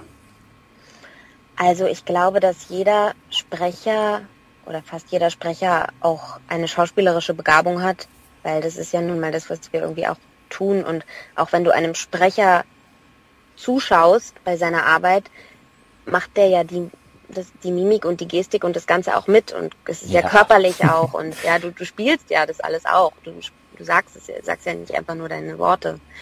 Ähm, dementsprechend glaube ich, dass die schauspielerisch äh, alle was haben und dass, dass äh, ein Schauspieler ja auch sehr viel mit seiner Stimme arbeitet. Also auch in einem, im Schauspielstudium oder in der Ausbildung arbeitet man ja ganz viel mit der Stimme und Technik und Atmung und dementsprechend haben die es bestimmt auch leichter, ähm, synchron zu sprechen, als jemand, der nun was völlig anderes macht.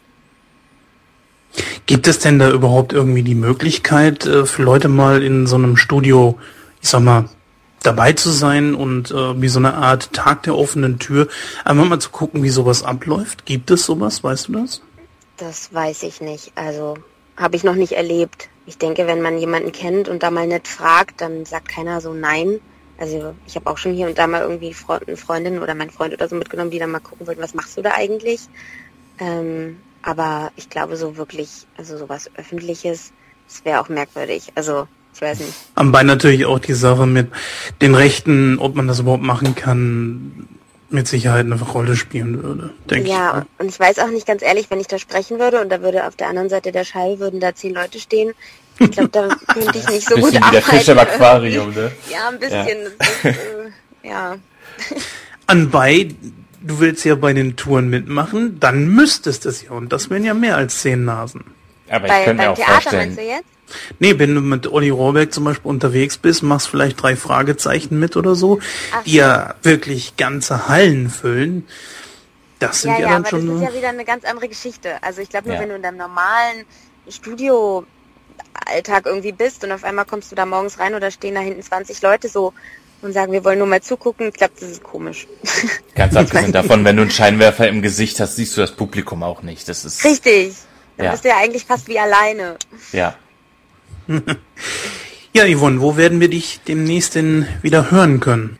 Ähm, also im Moment habe ich äh, jetzt erstmal groß Urlaub, weil, wie gesagt, ich habe jetzt gerade mein Diplom gemacht und habe jetzt vier Jahre so sehr viel äh, gesprochen und synchroni äh, und, und studiert und so gespielt und es war jetzt alles ähm, sehr viel und deswegen habe ich mir jetzt den Sommer gesagt, ich mache jetzt eine große Reise erstmal.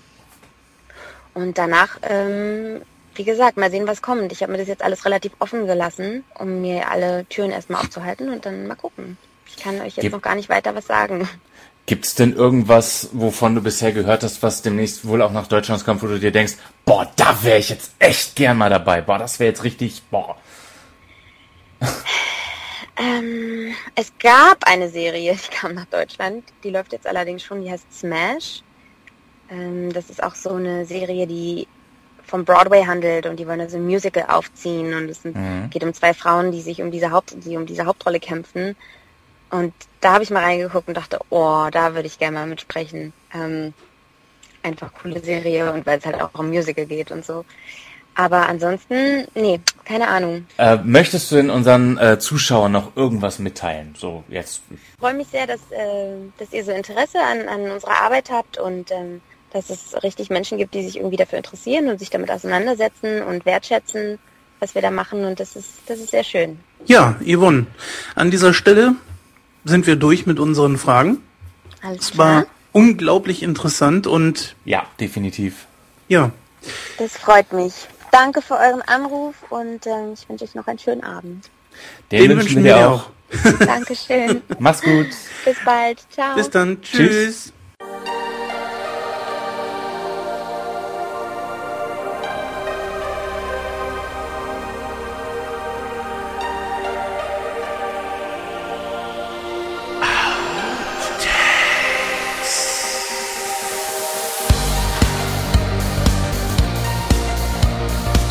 Hallo?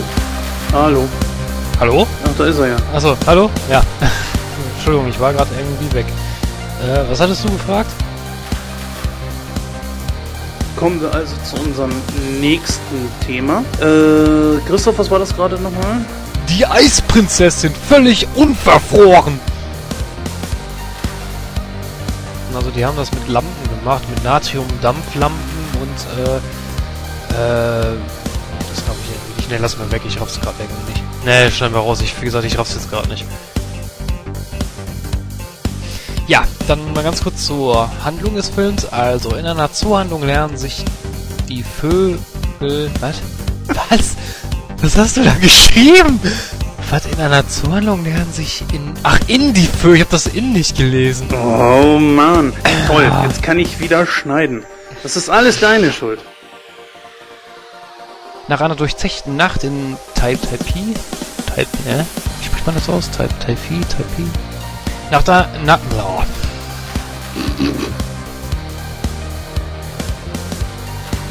Bei Morgan Freeman hat sich das, glaube ich, altersbedingt bald erledigt. Nein.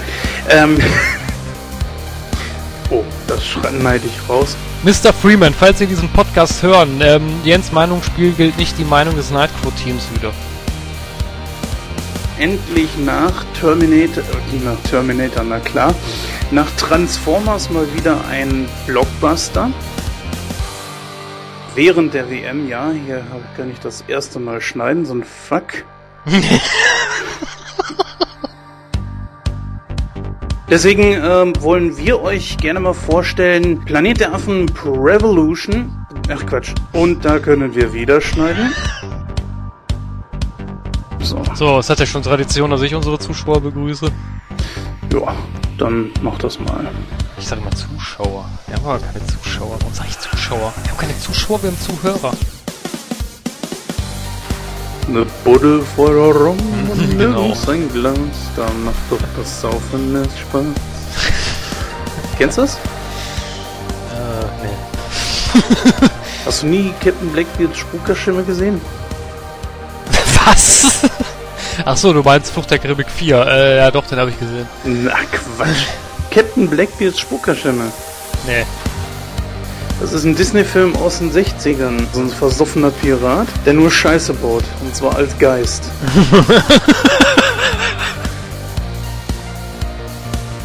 Was das angeht, weil viele haben ja irgendwie Beziehungen oder kommen irgendwie durch Familie. Also ich höre dich jetzt gerade nicht mehr, Jens. Ist da, äh, das nee. Hallo, oh nein, hallo? ich auf irgend, bin auf irgendeinen Knopf gekommen. Tut mir leid. Dong, dong. Dom, dom. These are the things, the things we lost, the things we lost in the fire, fire, fire. Die sich einigermaßen, ähm, ja, da darf ich wieder schneiden. Ein Film, der ebenfalls, jetzt kann ich hier wieder schneiden. Irgendwie bin ich immer der Einzige, bei dem geschnitten werden muss.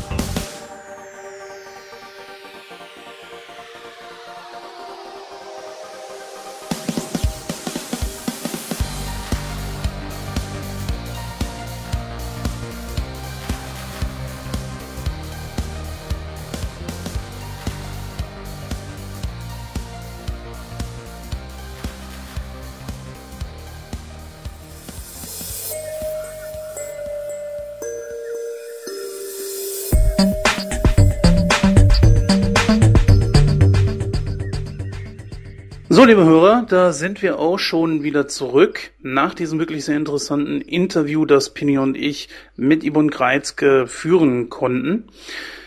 Sie hat ja in dem Film Die Eiskönigin den Charakter der Anna gesprochen und passenderweise haben wir uns dann heute gesagt, dann besprechen wir doch die Eiskönigin direkt mal. Leider ist der Pini ja heute nicht da, der zu der Eiskönigin wirklich einiges wahrscheinlich sagen könnte.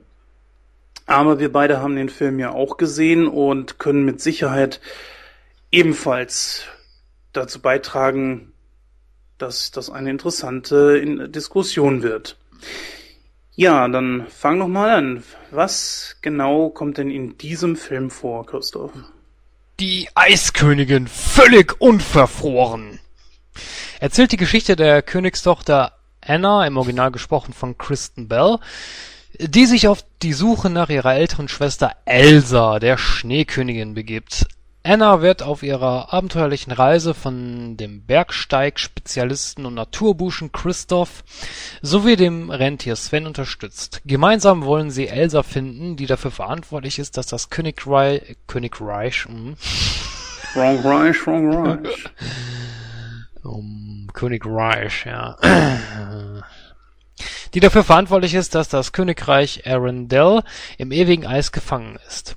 Die drei Abenteurer müssen sich auf ihrer Reise gegen die Elemente behaupten, begegnen dabei seltsamen Trollen und einen drolligen Schneemann namens Olaf, wird übrigens in der deutschen Synchro gesprochen von Harpe Kerkeling, der sich ihnen ebenfalls anschließt.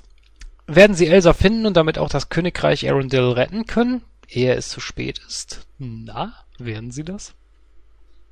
Tja, Tja. Das ist die große Frage. Das Bei einem Disney-Film wird es ein Happy End geben? Na? Das frage ich mich auch jedes Mal, wenn ich einen Disney-Film sehe. ja, hier kann man, hier kann sich das glaube ich jeder denken, da braucht man nicht drauf eingehen. Natürlich wird es ein entsprechend vernünftiges Ende geben. Gehen wir mal ein bisschen auf die Filmdaten ein. Äh, das Erscheinungsjahr war 2013, ist noch, also noch gar nicht so lange alt. 101 Minute geht dieser Film und hat eine FSK von 0. Das auch, Echt? Äh, ich hätte, ich hätte 18 erwartet. Ja, das muss auf jeden Fall sein. Wir haben hier natürlich jetzt keine Schauspieler, die wir vor der Kamera sehen, sondern nur entsprechende äh, Sprecher. Und ähm, da haben wir bei der Anna, die ja, mehr oder weniger die Hauptrolle hat, Yvonne Greizke, ähm, die wir eben schon im Interview hatten, beziehungsweise im Gesang war es Pia Allgeier. Ja, da hat sich Yvonne Greizke ja schon zu geäußert, weil sie ja eigentlich singen kann. Aber ich finde, vielleicht sollte sie es mal versuchen. Also eine sehr nette Stimme hat sie auf jeden Fall, aber gut, das äh, wird sich an anderer Stelle bestimmt schon mal klären lassen. Äh, Im Original war das Kristen Bell. Dann haben wir den Charakter Christoph, der von Jonathan Groff gesprochen wurde, in Deutschland von Leonard Malich. Und äh, wir haben Elsa, die Eiskönigin, im Original gesprochen von Idina Menzel. Und in Deutschland war das Dina Kürten im Dialog. Aber hier hat auch jemand anderes gesungen, und zwar Wilhelmine Verkeik. Also das ist echt ein Name, den kann ich so auf Anhieb nicht aussprechen. Und dann noch auf jeden Fall äh, erwähnenswert ist der Schneemann Olaf, denn dieser wurde im Original zwar von Josh Gad gesprochen, den mit Sicherheit kaum jemand kennt, aber in Deutschland war es Harpe Kerkeling. Und gerade um diesen gibt es ja auch eine kleine Geschichte in der Nachproduktion. Da kann man dann gleich mal äh, mit anfangen, dass man, bevor wir den Film jetzt äh, besprechen, eben darauf eingehen. Und zwar äh, ist der Film dem einem Testpublikum natürlich vorgestellt worden und das Testpublikum hat auf diesen Schneemann so entsprechend toll reagiert, dass sich die äh, Filmfirma gesagt hat, okay, da bauen wir jetzt noch zusätzliche Szenen mit ein. Und genau so ist es dann auch gekommen. Und ähm, dazu habe ich aber auch meine eigene Meinung, auf die wir dann im Laufe dieser Besprechung dann auch mal eingehen werden. Und vielleicht gibst du mir dann ja auch recht. Das sehen wir dann. ja, die Eiskönigin. Ich war ein bisschen zwiegespalten bei dem Film. Ich fand den einerseits äh, recht putzig animiert. Äh, von der Geschichte her war das eigentlich auch in Ordnung. Aber das war irgendwie so das gleiche Konstrukt wie eigentlich bei allen Disney-Filmen, oder? Ja, die Handlung kam mir schon bekannt vor. Ich, meine, ich habe den Film nie gesehen, deswegen kann mich jetzt hier auch jeder Lügen strafen, aber die Geschichte ist ja allgemein bekannt mit Die Schöne und das Biest. In diesem Fall war das Biest halt die Königin, die dann fliehen muss. Du hast Die Schöne und das Biest nicht gesehen? Nein, ehrlich gesagt nicht. Du Cretin. Aber es ist einer der wenigen Filme, die ich noch nicht gesehen habe von Disney. Aber ich muss dazu sagen, an die Schön das Biest hat mich das jetzt nicht erinnert. Das hat mich mehr so an Aschenpuddel erinnert. Wobei ich meine jetzt die... äh, nicht, nicht die Disney und das Schöne und das Biest, sondern generell, dass das Biest so. äh, in der Gesellschaft nicht akzeptiert wird, wegen so, seines okay. Aussehens. Hier ist es ja. bei der Königin halt, dass sie äh, aufgrund ihrer Fähigkeit nicht mehr toleriert wird und fliehen muss. Stimmt. Ähm, von da hast du recht. Aber andererseits hat mich das auch ein bisschen an Aschenpuddel erinnert, wobei hier Aschenpuddel äh, eigentlich die Eisprinzessin in, in Form der Eisprinzessin wieder zu finden ist. Ja, ja, doch. Doch, könnte man so sehen, ja. Ich muss auch dazu sagen, das ist einer der wenigen Disney-Filme, wo mir der Gesang tatsächlich gefällt. Ja, Da muss ich dir recht geben. Also bei vielen geht mir das auch ehrlich gesagt ziemlich auf den Zwinsel. Deswegen mag ich lieber so Disney-Filme wie äh, Die Hexe und der Zauberer, wo ich glaube, vielleicht gerade mal einmal gesungen wird. Aber in diesem Film hier ähm, war das okay. Die, also ich fand die, ähm, allerdings muss ich dazu sagen, dass ich den es kommt auf an, also das Lied der Eiskönigin fand ich in Deutsch ganz gut. Ich fand aber allerdings das Lied von Olaf im Deutschen schlecht. Es liegt nicht an Harpe Kerkeling. Harpe Kerkeling kann super singen. Aber ich fand die Reime teilweise ein bisschen dumm übersetzt. Ja, ich weiß nicht, also ich glaube, im Gegensatz zu der Art und Weise, wie wir die Vögel besprochen haben, können wir uns hier, glaube ich, den Plot großartig sparen. Denn ähm, ich weiß nicht, ob du das genauso siehst, dieser Film lebt nicht von einer tollen Geschichte, wo man wirklich einzeln irgendwas großartig rauspicken muss. Das kann natürlich jeder anders sehen, gerne auch von unseren Zuhörern. Auf eure Meinung, wie gesagt, sind wir da immer erpicht, könnt uns auf die verschiedensten Art und Weisen schreiben. Da haben wir uns ja schon mehrfach zu geäußert, entweder per E-Mail oder gerne auf Facebook und so weiter, was euch da alles zur Verfügung steht. Ähm, ich persönlich sehe das aber so, dass dieser Film von den Charakteren lebt. Und die äh, Geschichte ist eher so 0815, wie du es ja schon gesagt hast. Würdest du das genauso sehen? Das sehe ich genauso. Aber äh, wie gesagt, um da jetzt nochmal drauf zurückzukommen, wie du sagst, die Charaktere stehen im Vordergrund. Ähm, da nochmal kurz wieder drauf zu kommen, also wie gesagt, ich fand äh, den Gesang, äh, wie gesagt, die von der, von der Eiskönigin war das gut übersetzt, fand im Deutschen. Aber wie gesagt, so das Lied von Olaf, wie gesagt, Harper Kerkeling kann super singen, keine Frage, aber ich fand das irgendwie dumm übersetzt an einigen Stellen. Hast du das Original mal gehört? Nee, ich habe die, Moment, wo habe ich die Eiskönigin gesehen? Das war über irgendein Online-Streaming-Portal, das war der PlayStation Network. Da hatten wir uns den Film, gerade wo rauskam, hatten wir uns den runtergeladen für 3,99, was dauert günstig ist. Das, das, das mache ich auch eher selten, dass ich mir irgendeinen Film dort mal runterlade, seitdem wir ähm, Maxdome haben, ah Quatsch, Maxdome, Whatever haben. Und da gab es den O-Ton nicht mit dabei.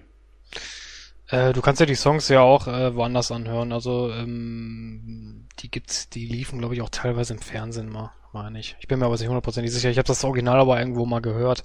Und da fand ich das äh, zum Beispiel bei dem Schneemann besser als im Deutschen. Was ich schon selten sage, weil ich die deutsche Synchro eigentlich sehr gut finde.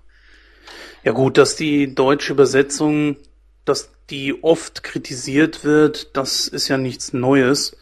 Wobei ich trotzdem sage, dass das eine sehr gute Leistung gewesen ist, genauso wie zum Beispiel bei Mary Poppins, dass man auf Englisch gesungene Wörter Wort für Wort und du musst es ja auch lippensynchron machen.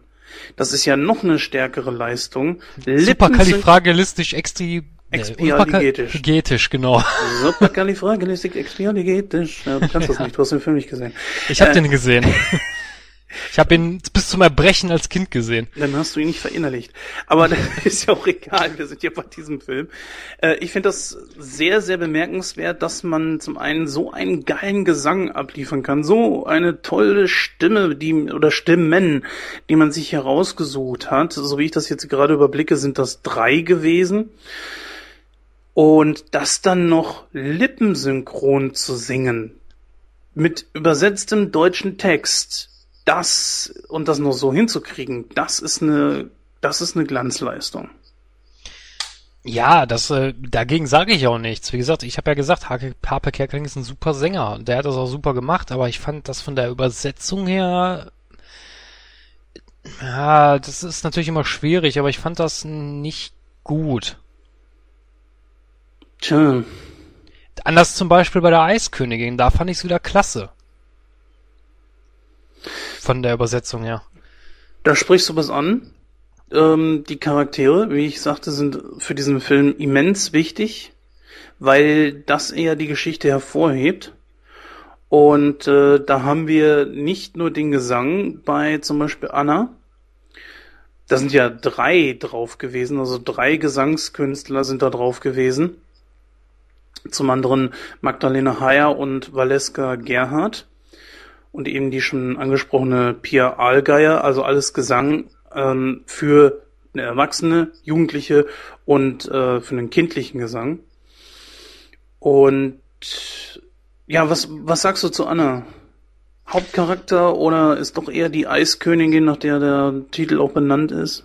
Ich bin ganz ehrlich, ich, äh, mag, ich mag die Eiskönigin lieber als Anna. Jetzt wirklich? ja. Ich fand die Eiskönigin sympathischer, ganz ehrlich. Ich, kon, ich konnte mich gut in die Rolle hineinversetzen. Ich bin nämlich auch eher so ein Winterfreund. ja, ja, wenn ich was hasse, wenn ich was hasse, ist es den Sommer. Ich bin immer froh, wenn die Scheiße vorbei ist, ganz ehrlich. Ich weiß, ich, ich weiß nicht, was Leute daran so toll finden zu schwitzen, aber das ist ein anderes Thema. Ähm, ich, ich mag die Eiskönigin. Ich fand die putzig, ich fand die, ich fand, ich konnte mich mit dem Charakter super identifizieren, ganz ehrlich. Ja, ich auch. Obwohl natürlich so eiskalt muss es jetzt nicht sein. Aber ich bin da genauso wie du. Ich bin auch nicht mehr so ein großer Sommerfan wie noch als Kind.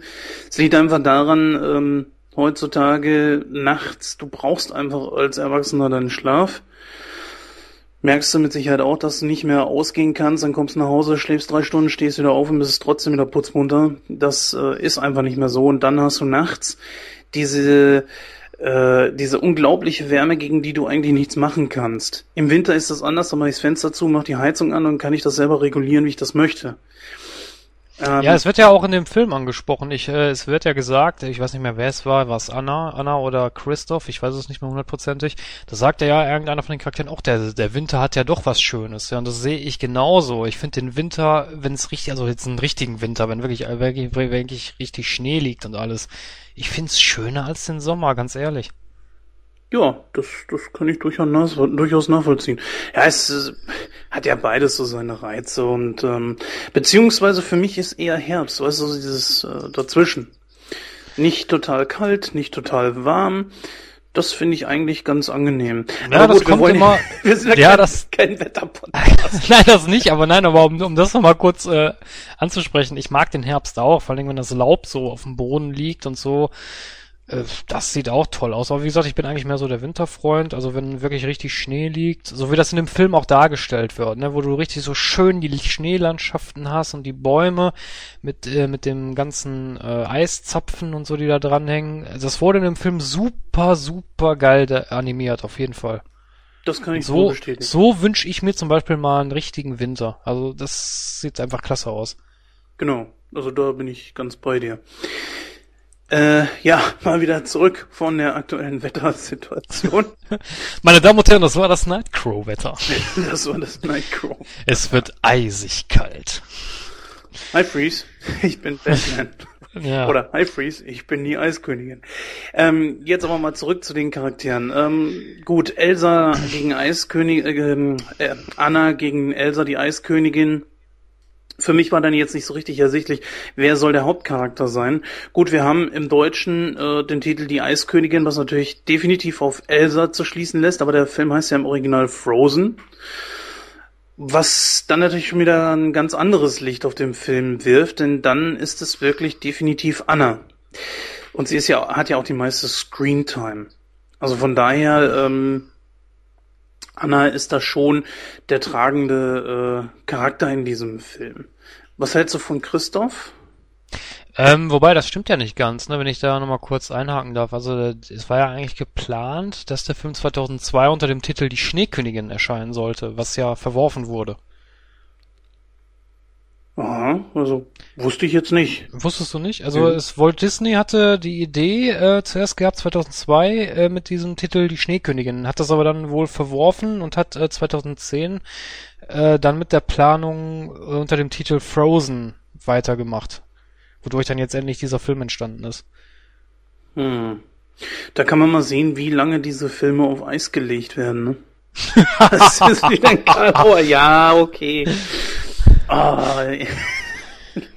Schön, dass du vorbeigeschneit kommst, Batman. Kennst du zufälligerweise den Podcast äh, Second Unit? Nein. Hallo? Nein, kenne ich nicht.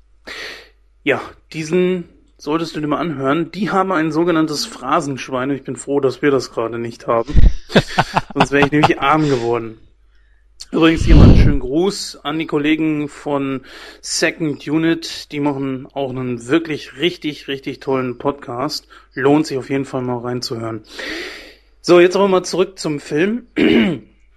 Wir haben da äh, noch Christoph, Elsa und äh, Olaf. Ja, für mich war jetzt die große Frage, wer ist jetzt der wirkliche Hauptcharakter? Wir haben Anna, wir haben Christoph Elsa, aber viele sehen eigentlich so, dass Olaf das Ding gewesen ist, was den Film nach oben gezogen hat. Also dieser Schneemann. Würdest du sagen, das ist richtig oder nicht?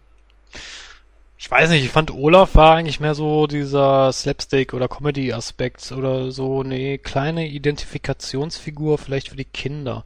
Wenn ich da mal eine das ist eine weit hergeholte Parallele, aber ich vergleiche das jetzt mal mit Masters of the Universe. Das war so der Orko von Disney. Ja, es, ja gut, solchen Charakter, solche Charaktere, die brauchst du einfach in so einem Film, das ist ganz klar. Nur wurde dieser Charakter so immens nach oben gejubelt. Ich weiß nicht, ob mich das so sehr beeinflusst hat, dass ich das ein bisschen kritischer sah.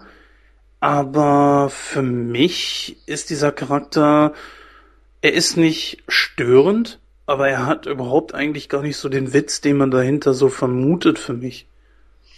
Oh, es geht. Ich finde, er hat schon ein paar witzige Szenen gehabt, also wo ich auch, äh, was eigentlich selten vorkommt, dass wenn ich mir einen alleine einen Film angucke, auch lache.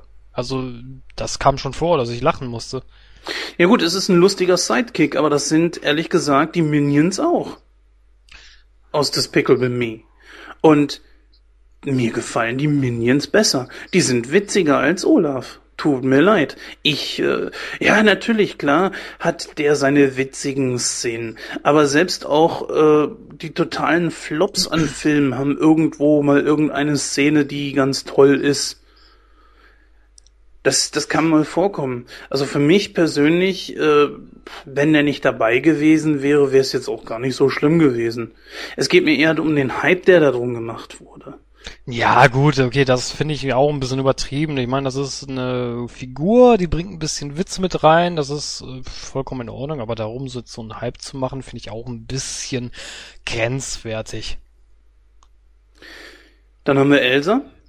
Da haben wir ja schon so ein bisschen was zu gesagt. Elsa ist äh, die Ausgestoßene mit einem, ja, ich sag mal, altbekannten Thema, dass jemand äh, Eis beherrschen kann. Das haben wir schon so oft gehabt. Sei es äh, Iceman aus äh, Disney oder Marvel, Marvel war es ja. Oder halt äh, Marvel gehört jetzt Disney. Hauptsache das letzte Wort haben. ne? Oder in Mortal Kombat und, und in Batman hast du Mr. Freeze und was weiß ich noch, da gibt es ja zigtausende verschiedene Möglichkeiten. Aber hier wurde das halt eben ein bisschen anders thematisiert und sie wurde direkt verbannt. Für mich ist das so ein Ding, ob das nicht ein bisschen zu, zu unglaubwürdig rüberkam.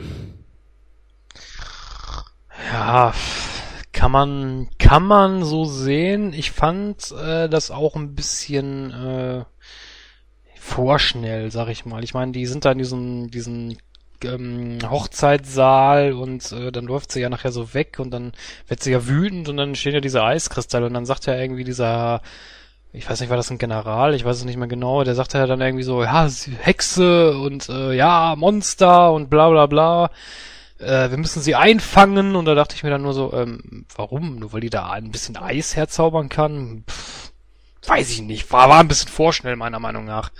Genau, und das ist, wo ich jetzt einfach mich auch darauf beziehe. Wenn, muss es ja einen richtigen Grund geben, beziehungsweise sollte man sich vielleicht manchmal zwei, drei, vier, fünf Minuten mehr Zeit nehmen, um das auch zu begründen. Okay, es ist ein Kinderfilm, ein Disney-Film. Ähm, kann ich schon irgendwo nachvollziehen, aber ich muss das halt eben aus erwachsener Sicht sehen. Ich bin nun mal Erwachsener, äh, nützt sich, wenn einer sagt, du musst das aus kindlicher Sicht sehen. Erstens kann ich das nicht mehr und zweitens ähm, bin ich, wie schon gesagt, Erwachsener und ich sehe das einfach so von der Geschichte her, dass mir das ein bisschen zu schnell und zu unglaubwürdig war. Allen voran, allen voran natürlich, weil Anna halt äh, ja nicht nicht tot war oder so. Elsa wollte das ja nicht. Ja, richtig, genau. Das war ja auch so, dass sie äh, als Kinder sie aus Versehen verletzt hatte. Warum die, ich fand das auch ein bisschen dumm, dass die Eltern sie dann eingesperrt haben. Da dachte ich mir dann auch so irgendwie, hm, ja, pff, weiß ich nicht. Was sind das für Eltern? ja, das ist richtig, okay, aber ich, das finde ich zum Beispiel wieder ein bisschen nachvollziehbar. Sie kann ja ihre Kräfte in bestimmten Situationen einfach nicht kontrollieren. Zumindest da noch nicht. Und ja, das kann schon gefährlich werden. Und dass die Menschen dann so drauf reagieren, mal ein bisschen bestürzt oder so, das kann ich auch schon nachvollziehen. Stell dir mal vor, im realen Leben kommt einer daher und kann dir da plötzlich irgendwelche Eiskulturen aus der Hand schießen oder so. Ja, das wäre das wär ziemlich geil. ganz ehrlich, wenn ich, so, wenn ich so eine Frau kennenlernen würde, die würde ich heiraten, also ganz ehrlich. ah, das wäre eine ziemlich frostige, frostige Begegnung. Ja. Aber ja, für mich bleibt dann ich würde, ich würde ihr Herz mit einem coolen Inselsong zum Schmelzen bringen. naja, auf jeden Fall haben wir dann noch Christoph als einer der Hauptcharaktere und der hat für mich ein bisschen mehr Witz hervorgebracht und genauso wie Anna als wie Olaf. Das muss ich ganz klar sagen. Mich hat die Geschichte einfach um die beiden mehr interessiert, auch als wie die Suche nach der Eiskönigin. Weiß ich nicht. Also ganz ehrlich, also ich fand, ich fand, äh, ich fand dieses äh, Anna Christoph Gedöns da ein bisschen nervig. Ja, aber das hast du nun mal in jedem dieser Disney-Filme. Ja, das ist richtig, aber das ist, es ist nochmal so ausgelutscht irgendwie. Wie, wie ich schon sagte, das ist immer das gleiche Konstrukt. Ich stelle mir da mal manchmal so die Frage, so, können die nicht mal was anderes machen, mal ernsthaft? muss da immer eine Liebesgeschichte mit rein. Das ist aber auch genau das, wie ich zum Beispiel, äh, ich, so würde ich keine Erziehung angehen. Ich würde niemals so ein Kind erziehen, so, so dieses heile Welt und, und Dingensgedöns und so und dann dieses Prinzessinnen-Dingen und, oh nee. Wenn ich dann manche, Eltern sehe, die frisch gerade irgendwie ein, ein Mädchen bekommen haben und wie die Mütter dann teilweise abgehen und, und die, die Kinder so verhätscheln und das, das ist genau das, was dieser Film dann auch wieder spiegelt. Ihr könnt alle Prinzessinnen sein, ihr seid alle was ganz Tolles, hübsch und besonders, müssen alle ganz tolle Kleider sein und äh, ja, eigentlich erziehst du da ja so eine Real-Barbie irgendwie. Und ähm, das. Und später bist du Hartz-IV-Empfänger. und Kettenraucher. Ja, Kettenraucher. Eine nehme ich noch. Kickstadt, Deutsch und Gambana. Ja. ja, es ist. Äh, es, es geht mir hier eigentlich ähm, eher darum, dass man diese Art und Weise der Geschichte bei Disney schon so oft gesehen hat und sich vielleicht ein bisschen was anderes ausdenken sollte. Aber es funktionierte ja. Es ist, soweit ich das gesehen habe, ist das der sechst oder fünft erfolgreichste Film aus diesem Genre ever. Ja, das stimmt wohl. da muss ich dir recht geben. Das ist ja sehr erfolgreich, obwohl es halt immer Schema F ist, ne? Das finde ich merkwürdig äh, irgendwo. Also hier steht's auch, ich habe es gerade mal rausgesucht, mit einem weltweiten Einspielergebnis von 1,219 Milliarden US-Dollar ist die Eiskönigin der fünft erfolgreichste Film und er ist sogar der erfolgreichste Animationsfilm aller Zeiten. Also der fünft erfolgreichste Film überhaupt, also aus allen Kategorien. Und er ist damit aber auch der erfolgreichste von allen anderen Animationsfilmen. Das wird schon was heißen. Ja, definitiv, auf jeden Fall. Dann hat er natürlich noch verschiedene andere, andere Kategorien, die er anführt, beziehungsweise mit unter den Top 5 ist, aber da sparen wir uns jetzt hier mal. Wer das gerne nachlesen möchte, einfach mal die Eiskönigin bei Wikipedia eingeben und dort könnt ihr den entsprechenden Artikel dann auch aufrufen. Was sagst du dazu, wie die Geschichte letzten Endes aufgelöst wurde? Ja, weiß ich nicht. Also es war schon es war ein anderes Ende auf jeden Fall als bei Disney-Filmen. Es war ja so, dass Anna da äh, zu, ähm, zu einer Eiskultur wurde und eben durch diese Schwesternliebe, so nenne ich es mal, äh, wieder aus dieser Starre befreit wurde. Also es war schon anderes Ende als gewohnt, oder was würdest du sagen? Schon, aber es war unterm Strich das Standard-Disney-Ende.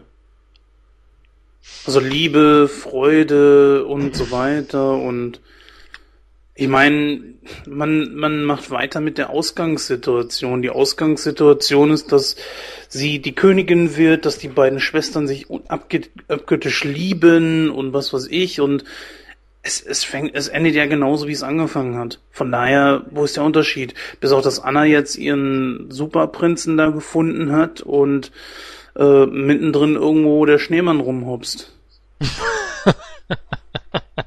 ja, nein, also das meinte ich noch nicht mal. Ich meine jetzt nicht, dass äh, sie am Ende da ähm, ihren, ihren, ihren äh, Traummann findet oder so, sondern ich vermeint die Auflösung, also beziehungsweise der, der Schritt davor, das war schon ein bisschen was andere, was anderes. Ja, doch, stimmt, da muss ich dir zustimmen. Es war mal ein bisschen was anderes als das, was man sonst so kennt. Aber ich finde sowieso, seitdem Disney weg von diesem Zeichentrickstil ist und mehr Animationsfilme macht, ist es schon ein bisschen was anderes geworden. Teilweise zumindest. Mm, ja, muss ich dir recht geben. Ja, doch, doch, kann man so sehen. Also wenn man sich so die älteren Zeichentrickfilme so anguckt, wie, was weiß ich, äh, Susi und Strolch, äh, das, die Schön und das Biest, da ist das schon ein bisschen anders, das stimmt schon, da muss ich dir recht geben. Ja, Rotten Tomatoes gibt diesem Film 89% und IMDb ist mit 7,9 dabei. Wie würdest du denn jetzt letzten Endes diesen Film für dich selbst bewerten? Ich finde, der Film wird von der Eiskönigin getragen. Das ist äh, meiner Meinung nach auch der beste Charakter in dem Film. Das ist zumindest meine Meinung. Äh, ich würde dem Film etwa 70% geben. 70% Ich sag dir mal ganz klar, damit gehe ich konform. Dass das der erfolgreichste Animationsfilm aller Zeiten ist, kann ich nicht verstehen. Denn der angesprochene Witz bei diesem Schneemann zum Beispiel, der fällt mir, der fehlt mir komplett. Es gibt witzige Szenen, ja, aber als Erwachsener haut mich das jetzt nicht vom Hocker. Und dass das jetzt unbedingt notwendig war, dann noch weitere Szenen von dem Burschen da reinzukloppen, bitteschön. Harpe Kerkling ist natürlich ein Name, den jeder kennt. Ich finde allerdings, dass ähm, so große Stars nicht unbedingt als Synchronsprecher von Nöten sind. Da hätte man lieber einen Synchronschauspieler, der das standardmäßig macht, nehmen können. Der es vielleicht sogar auch besser hingekriegt hätte. Also die Stimme fand ich jetzt im Gegensatz zu dir, sie war in Ordnung. Harpe Kerkeling hat das gut gemacht, aber man hätte genauso gut jemand anders nehmen können. Die Charaktere, ja, okay, die Eiskönigin ist äh, Dreh- und Angelpunkt von allem, ist dadurch natürlich ein interessanter Charakter. Diese Anna wurde sehr gut gesprochen von Yvonne Greizke, hat aber für mich so den 0815 Standard Disney Charakter, den die immer und immer wieder ausgraben. Und da bin ich ehrlich gesagt irgendwann schon von gelangweilt.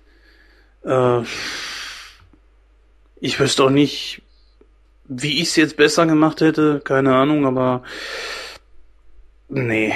Und Christoph ist ebenfalls so ein Typ so, erinnert mich genauso an den Charakter aus ähm, Rapunzel neu verföhnt.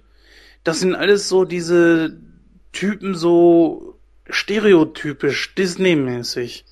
So kleine Schufte, Halunken, die aber im Grunde genommen irgendwo äh, grund gut im, in ihrem Herzen sind, teilweise ein bisschen angepasst an ihre Rollen. Christoph ist nicht ganz genau so, aber Trotzdem, das ist eine 0815 Liebesgeschichte, in denen eigentlich nur Elsa als äh, Deus Ex Machina dann mit eingebaut wurde. Ja. Ja, also ich finde auch äh, diese diese Charaktere, diese, mh, mm, die dann meistens immer so den den männlichen Gegenpol zu der Disney-Prinzessin in Anführungsstrichen Meme die sind immer alle gleich, wie du das schon gesagt hast. Das ist in, wenn du, das ist in jedem Disney-Film, die haben die gleiche Statur, die haben das gleiche charakterliche Verhalten, die haben die, die gleichen, die gleichen Mimi äh, Mimiken und äh, weiß ich nicht, das ist wirklich langweilig. Also es, wie du schon sagst, es ist immer das Gleiche.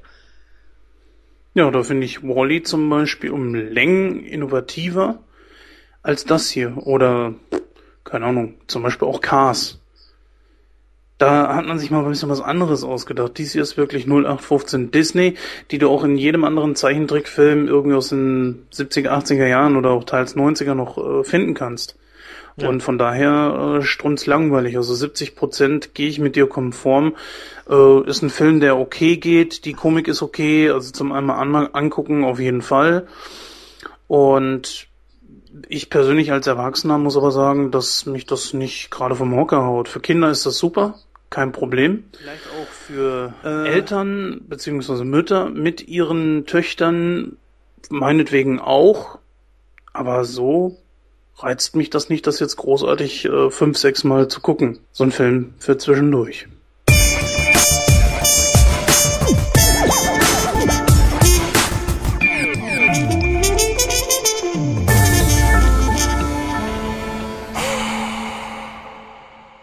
Liebe Freunde des guten Filmes, damit sind wir auch heute mit der mittlerweile schon 15. Ausgabe durch.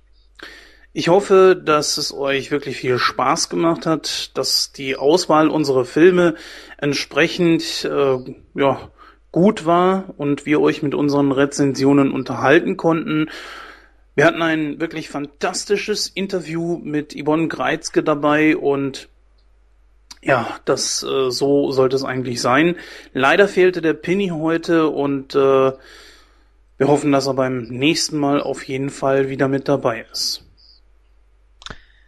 Ja, auch ich äh, verabschiede mich dann für diese Ausgabe und äh, eine kleine Frage noch, Jens. Was sagt Batman, wenn er auf Mr. Freeze trifft? Äh, hi Freeze, ich bin Batman.